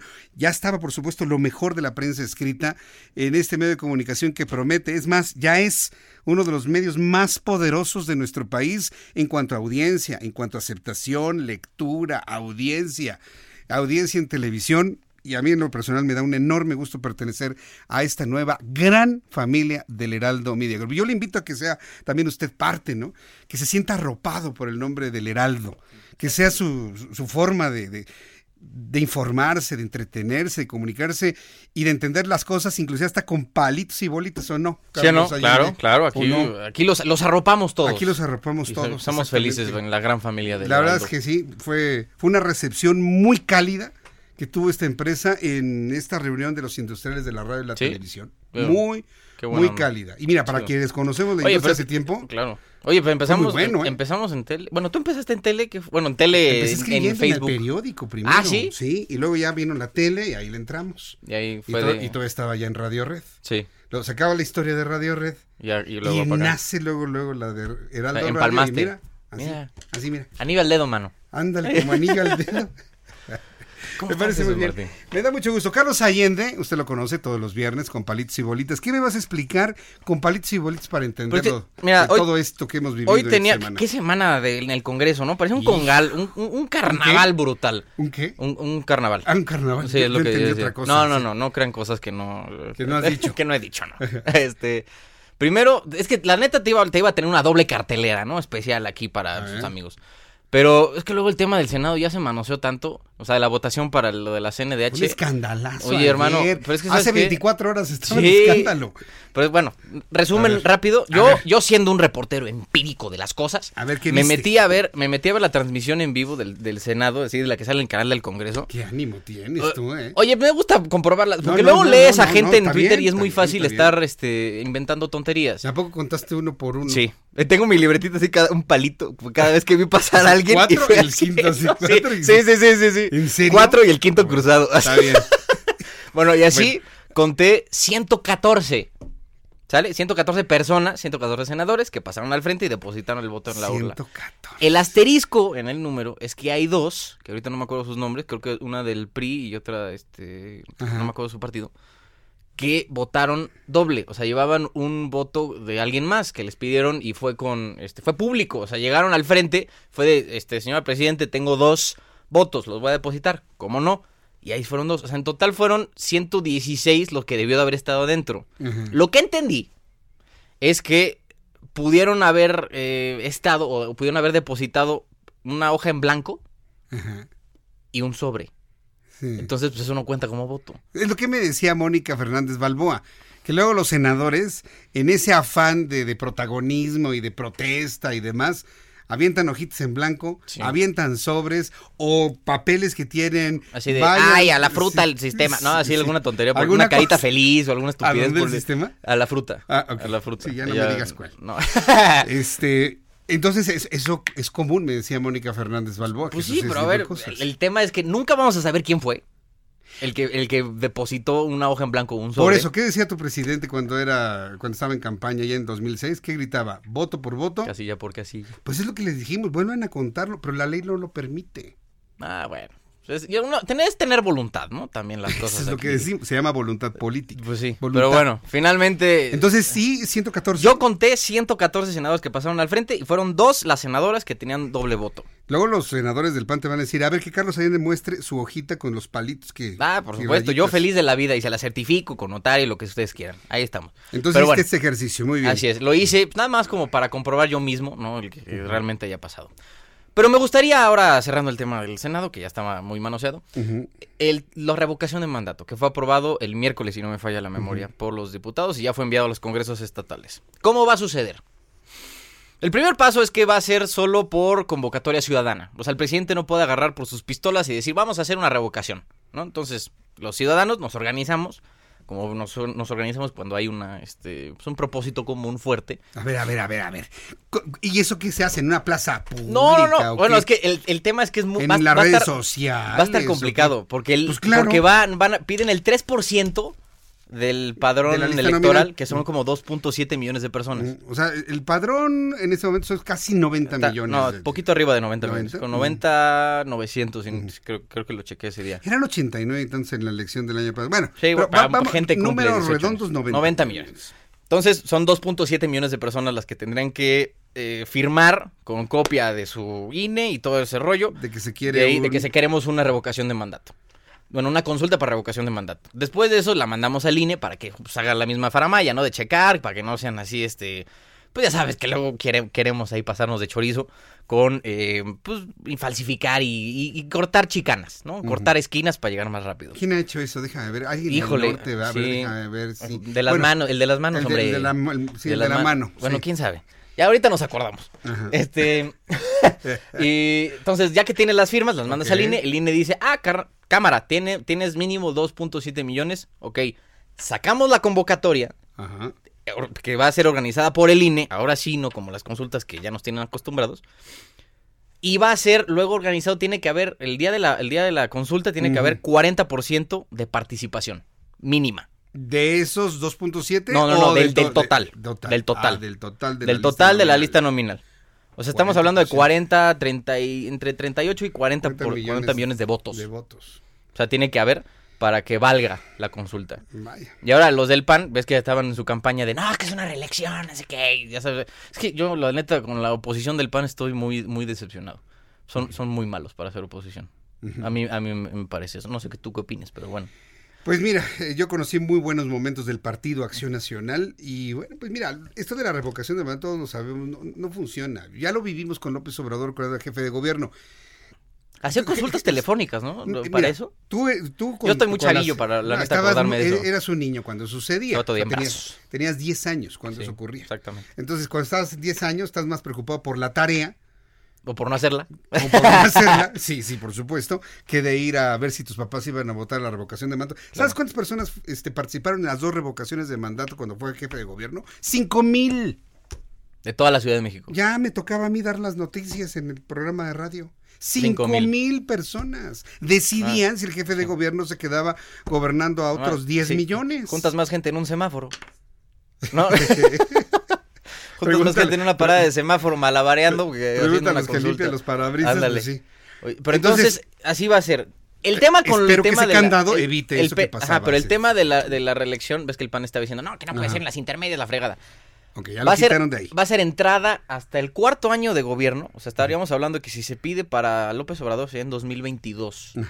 Febrero habían dicho. En ah, no, que en quiere marzo, marzo. marzo 2022. Y lo quiere coincidir Sería- con el nacimiento de Sí, bueno, ya sabemos que aquí todo es simbólico y muy... este, Sí, ya sé. ¿No? Todo, todo tiene que ver con algo, para empezar. Que ch- chistoso, porque Benito Juárez so- solo ganó, creo que una elección en toda su vida. De los como 500 años que estuvo gobernando, solo ganó No una podría elección. ser buen ejemplo. No, la verdad es que no. Pero Sí, bueno, no. saliéndonos del, del tema, sería hasta el 2022 y solo se podría pedir una vez por el sexenio. Una vez por sexenio. Ya. Si la cajeteaste, no participó 40% de la población, pelation.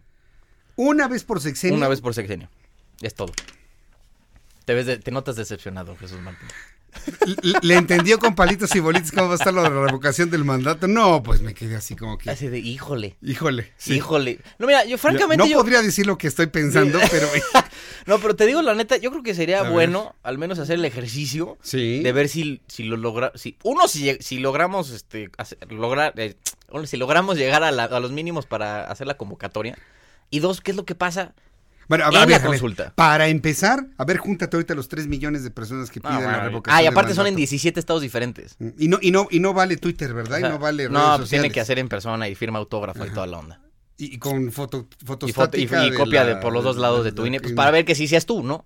No, pues está fácil. No, vete, papita, ¿no? Sí, ah, pero mira, fácil. la neta, si el PAN se, se organiza y se pone las pilas en 2021, puede que, teniendo ya la estructura que tienen por todo el país, en una de esas una la logran. Que yo creo que estaría interesante, al menos hacer el intento, ¿no? Para ver qué pasa. Digo, a lo mejor somos como niño en Navidad, ¿no? Con juguete nuevo. Tú es como de, ¿Sabes lo que te- te- hay que hacer este fin de semana? Porque yo nunca lo he hecho. Es una frase que existe, pero yo nunca he hecho. Comprarme mi vasito así de atole en las mañanas, Mm, un y da- de y fresa. un dedo. Y agarrarlo con el dedo y probarlo.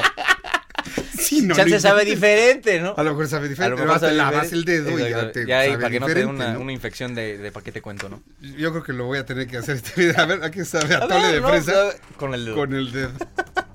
Bueno, amigos, eso, eso, eso fue. Oye, me que gustó, me gustó cómo nos explicaste las cosas. Me dejaste decepcionado. Es más, me Yo dejaste con ganas de que que ya ya. venga el fin de semana y ya olvidarme de todo. Ya, ya casi, ya casi. Ya ¿Qué? casi. Media hora, media hora Me- más. Media, media hora, sí, ya para. Como le digo al público en viernes, desconectarnos un poquito, descansar Sí, la mente y el espíritu, ¿no? Porque si no, eso va a ser muy desgastante este sexenio. Carlos Allende, muchas gracias A ti, por Jesús explicarnos las cosas así de claritas, con palitos y bolitas. Ti, ¿Cuándo te vemos y escuchamos en la tele? A ver, platícame. Todos los días, dos en punto, al Ángelus. Al Ángelus Al Ángelus, 12. dos en punto por el, el Heraldo Televisión, 161 dice, 151 de Sky. Y me pueden seguir en arroba Sir Allende en Twitter. Arroba Sir Allende en Twitter. Muchas Así es. gracias, Carlos. A ti, Jesús. Nos escuchamos y nos vemos el próximo viernes. Aquí estamos. Gracias. Carlos Allende con palitos y bolitas aquí en el Heraldo Radio. Voy a ir a los mensajes. Regreso enseguida con más información y le invito para que me escriba a través de mi cuenta de Twitter, arroba Jesús Martín MX.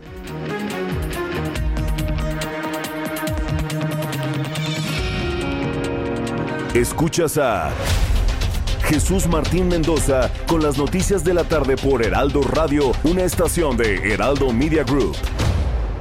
Escucha la H, Heraldo Radio.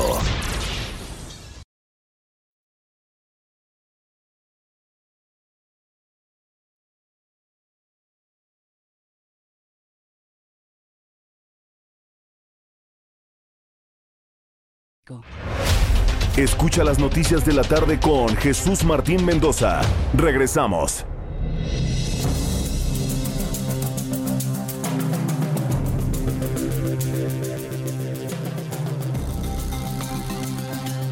Son las 7 con 32, las 19 horas con 32 minutos hora del centro de la República Mexicana. Escucha usted el Heraldo Radio en el 98.5 de FM. Yo soy Jesús Martín Mendoza y le acompaño como todas las tardes. Le recuerdo que estoy a través de YouTube, Jesús Martín MX. También, y le invito a que me envíe sus mensajes vía Twitter, arroba Jesús Martín MX, arroba Jesús Martín MX. Y como todos los viernes, vamos a nuestra recomendación cinematográfica. I was a kid, there was a place. Es, ese momento, ¿no? En el que ya empieza uno a ver los cortos, empieza a ver el inicio de la película, ya completamente oscura, la sala, ya se ajustó la pantalla, el olor a palomitas, porque bueno, no falta el que se compra dos kilos de palomitas para ver la película, pero en ese momento es un disfrute tremendo. Se desconecta usted de todo lo demás para meterse en la película. Y estas son las recomendaciones de Adriana Fernández. Adriana, me da mucho gusto saludarte, bienvenida, muy buenas noches. ¿Qué tal? Buenas noches, Jesús Martín. Y pues vamos a hablar de una película que tiene que ver con una película de 1981 que es nada menos que The Shining o El Resplandor, Jesús Martín. Está de moda ahorita, ¿no? De moda, sí, bueno, como que Stephen King sigue muy eh, pues muy vigente, ¿verdad? Y esta película eh, se llama Doctor Sueño y es justamente la continuación de la película El Resplandor, basada también en la novela de Stephen King. Esta película que fue dirigida por Stanley Kubrick y que bueno, pues ahí para empezar a, a Stephen King no le gustó mucho la adaptación de, del Resplandor. Pero esta película de Doctor Sueño pues nos lleva a la, al 2011 eh, y ahí conocemos, o, más bien nos reencontramos con Danny Torrance, que es eh, pues el hijo de Jack Torrance, ¿verdad? El, papel que hace Jack Nicholson. Y aquí él ya es un adulto, ¿verdad? Es un cuarentón, eh, interpretado por Iwan McGregor, y tiene muchos problemas, ¿verdad? Este, es un alcohólico empedernido, no tiene trabajo, como que un poco no tiene casa, ¿verdad? Así como que está en situación de calle y parece ser que todo los va a llevar a la, a la autodestrucción, pero pues de pronto como que va a, retomar el camino, ¿no? Y ahí se va a aparecer pues una situación muy especial que no voy a describir, pero digamos que pues básicamente como que como que regresa el, resplandor, ¿no? eh, como te decía yo, Jesús Martín, esta película pues enfrentaba un reto muy difícil porque por una parte tenía que hacer la continuación de El Resplandor, que pues es esta obra mayor, ¿verdad? De Stephen King, y a la vez tener que ser una adaptación fidedigna del libro de Stephen King, ¿no? Eh, entonces, digamos que aquí como que logra ambas cosas, ¿no? Esta película de Doctor Sueño, es decir, es una buena continuación de, de la película de Stanley Kubrick y a la vez es una buena adaptación del libro. El filme empieza como muy demandante para el espectador porque hay muchas piezas en el rompecabezas. Es de esas películas que nos va mostrando como pedazos de información, eh, personajes aquí, subtramas por allá, y todo como a cuenta gota. Y eso hace que como espectadores pues no podamos perder ni un momento la atención porque si no ya sientes que te pierdes, ¿no? Eh, en ese sentido, pues te mantiene como muy atento, muy intrigado la, la trama de la película.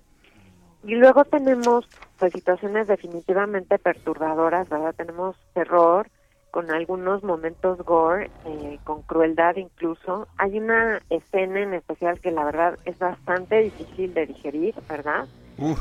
Pero pero en general, fíjate que tiene mucha tensión la película. Es una película bien larga, Jesús Martín, dura dos horas cuarenta, es una película bien larga pero en, ningún momento sentí que decae, en ningún momento me aburrí, ni mucho menos. Y tiene un reparto muy bueno. Está Rebecca Ferguson como Rose the Hat. Aquí no le podemos quitar los ojos de encima. Tiene mucho carisma en pantalla. Y está la novata Kylie Corren como Abra, además de, del propio Iwan McGregor, que pues, es, un, es un gran actor. A mí me gustó bastante. Y mira que no soy nada fan de las películas de, terror, ni mucho menos, pero se me hace que es una muy digna secuela.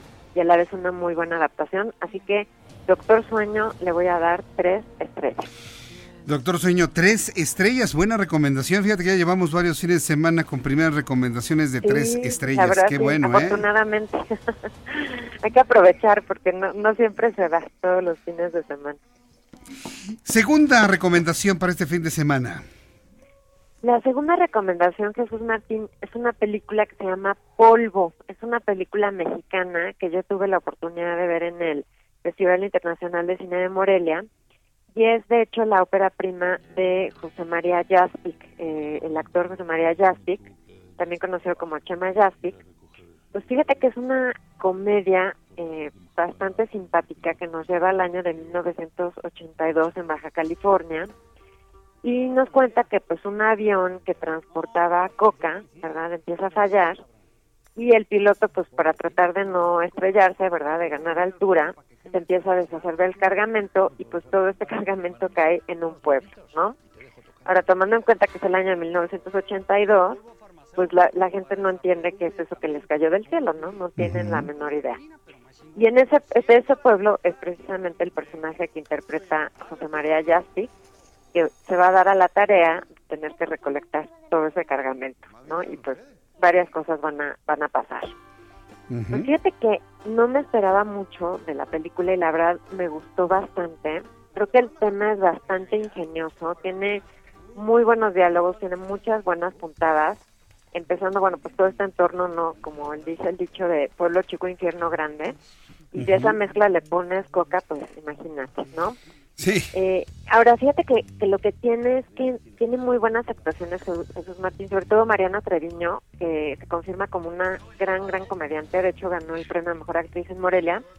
Y también me gustó que no es la típica comedia, pues así como de que, que recurre a los lugares comunes y a la vulgaridad y que es de estas muy, muy comunes que se dan en México, ¿verdad? Sosa, predecible pero tampoco es un dramón así como del narcotráfico y la narcomiseria, ni mucho menos, no, no va por ahí para nada esta película, no tiene nada que ver en ese sentido, que además pues, ahorita es un tema como muy sensible.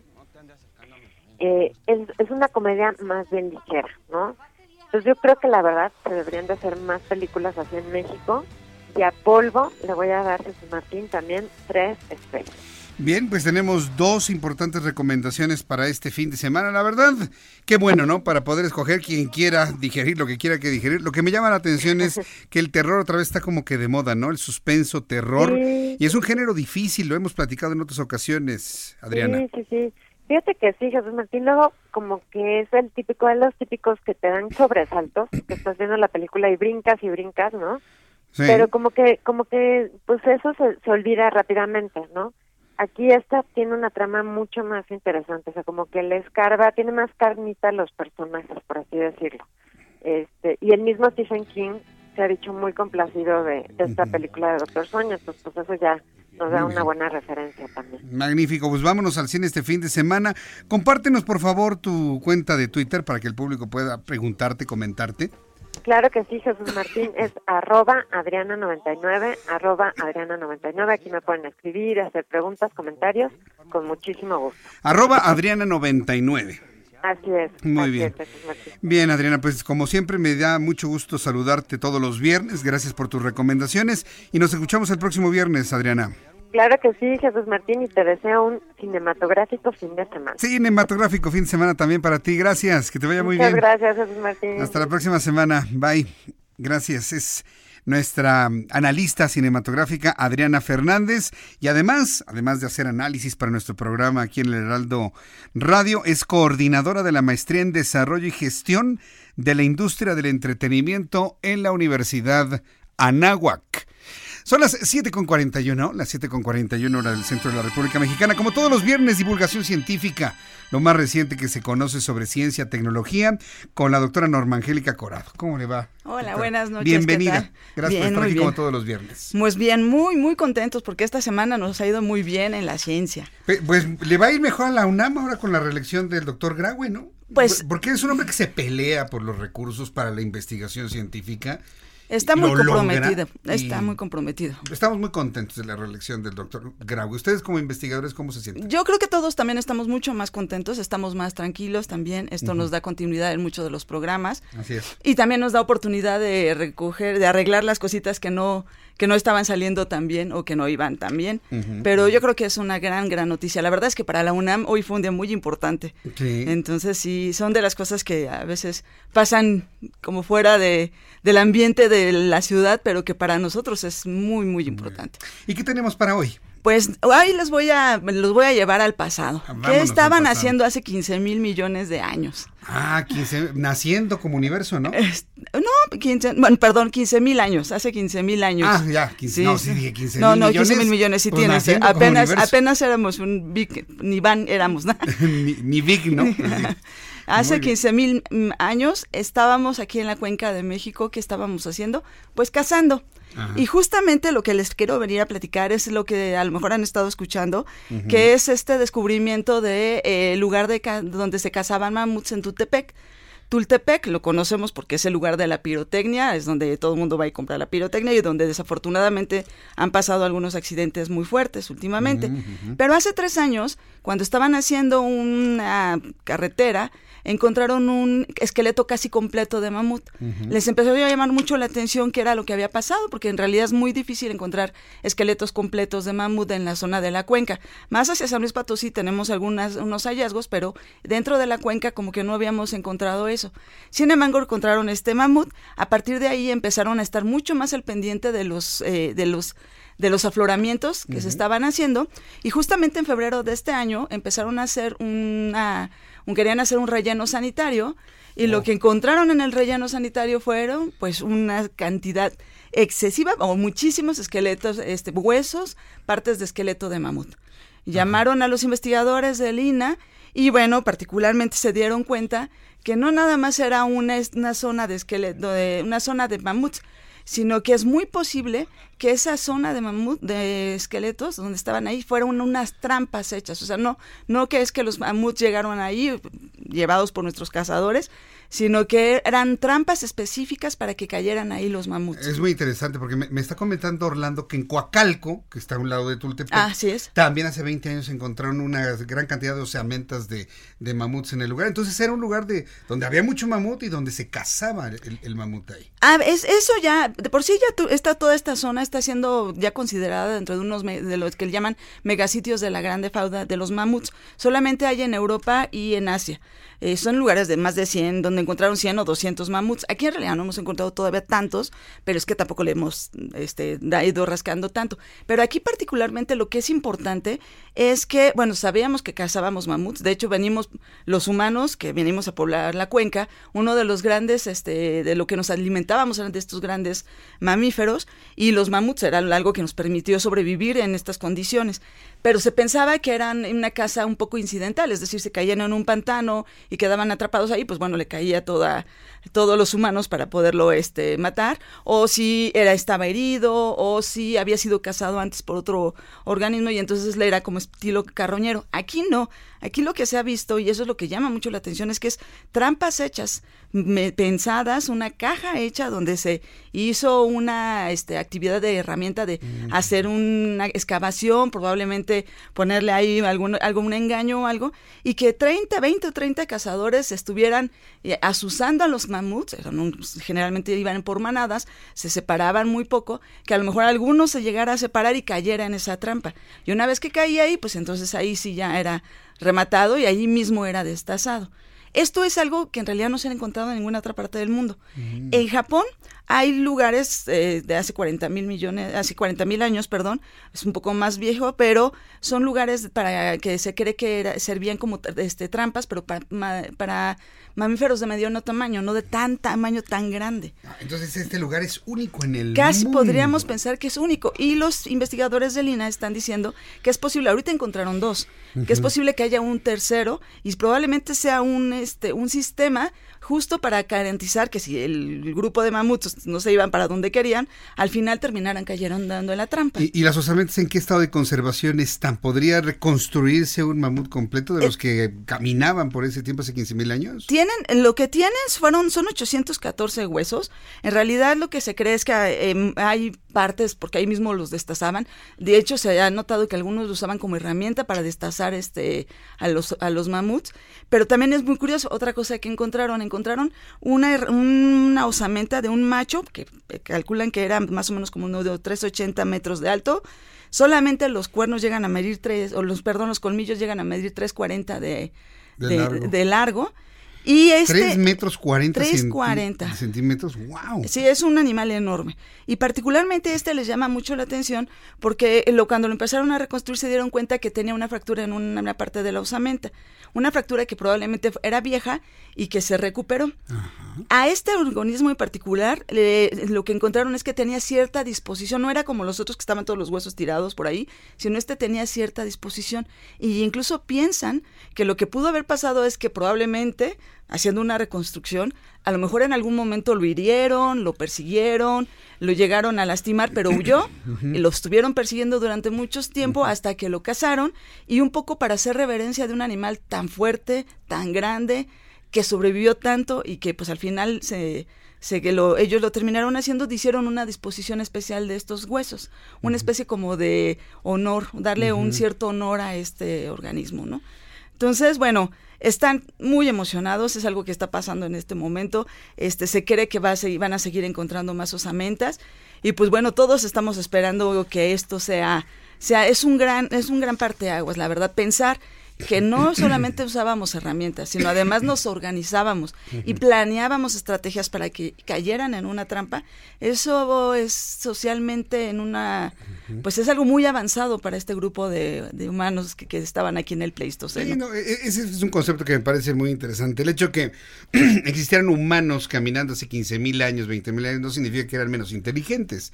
Eran inteligentes en función de su entorno, de su ambiente. Así es pero cuando tuvieron la necesidad de tener a estos organismos, fue mucho más fácil organizarse, hacer una estrategia y entonces este, llegar así a poderlos cazar. Y es muy posible que esto haya hecho que hayan empezado los primeros grandes afloramientos humanos dentro de la cuenca. Muy bien, pues eh, doctora Norma Angélica Corrado, gracias por traernos este tema el día de hoy. ¿eh? Está bien bonito. Está, está muy interesante. Hay que ir a ver. En el momento en que los investigadores den la posibilidad de verlo, de que la prensa vea esto. Yo quiero ver esos colmillos de casi cuatro metros. Sí, ahí está. debe, ser es impresionante. Hay muchas fotos, de hecho la pueden, las pueden ver porque es algo que está incluso a nivel mundial ahorita.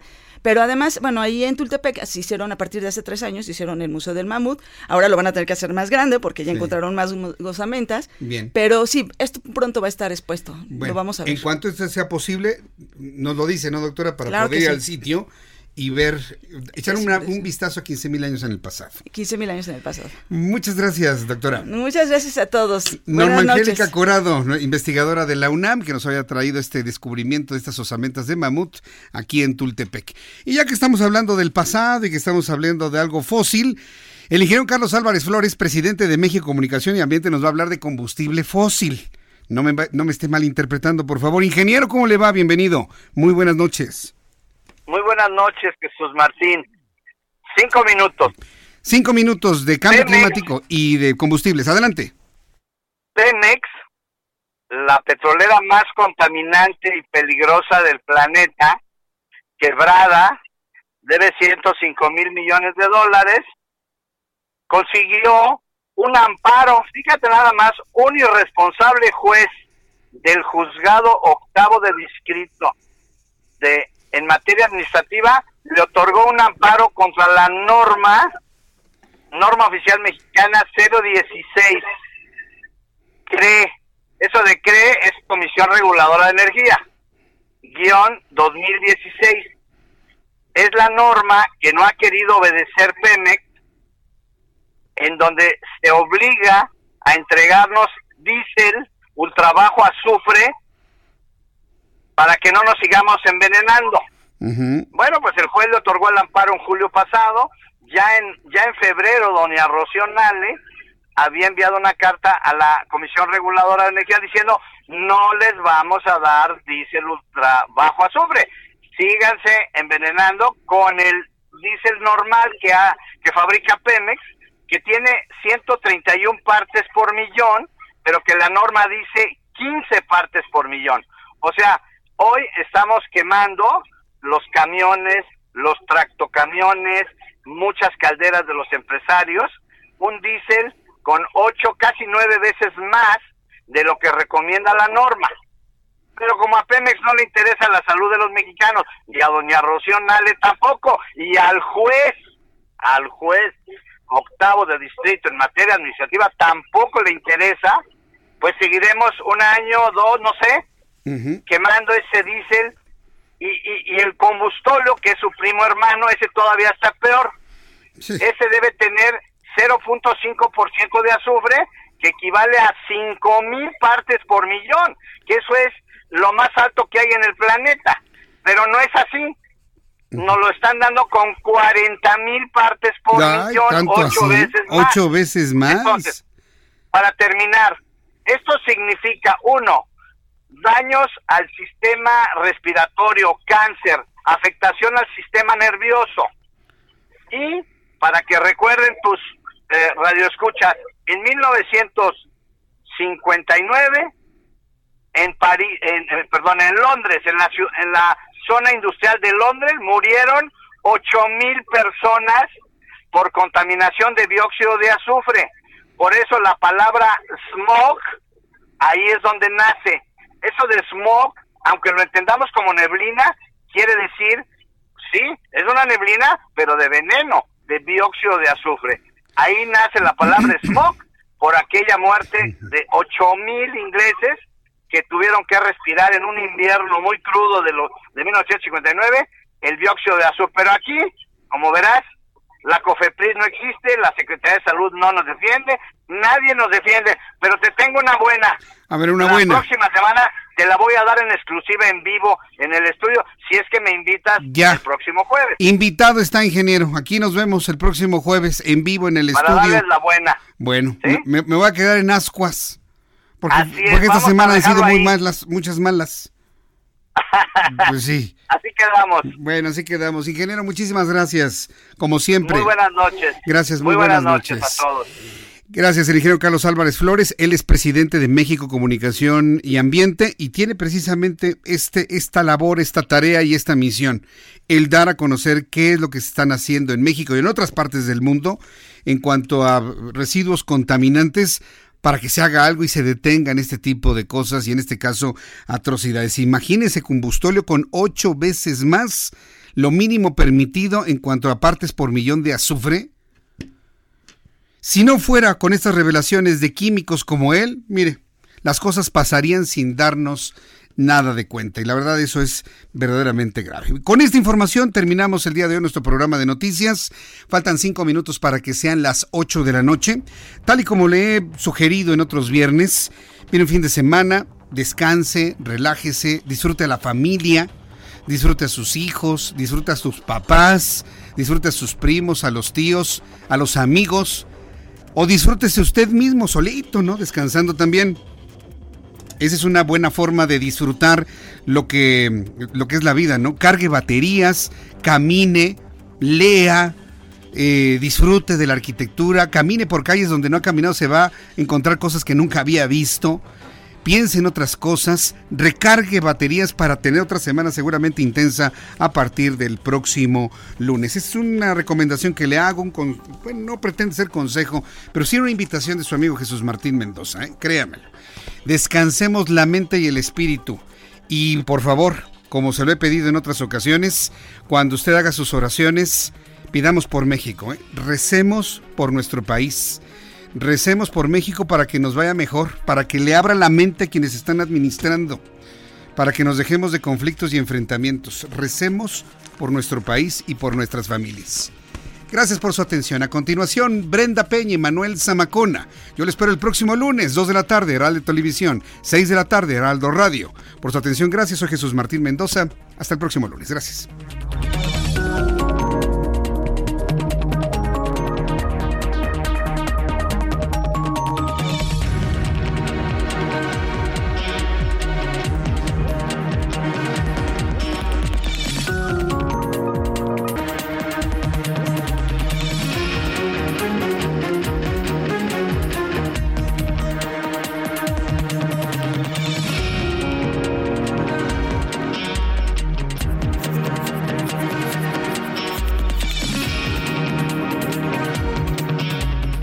Fue Las Noticias de la Tarde con Jesús Martín Mendoza.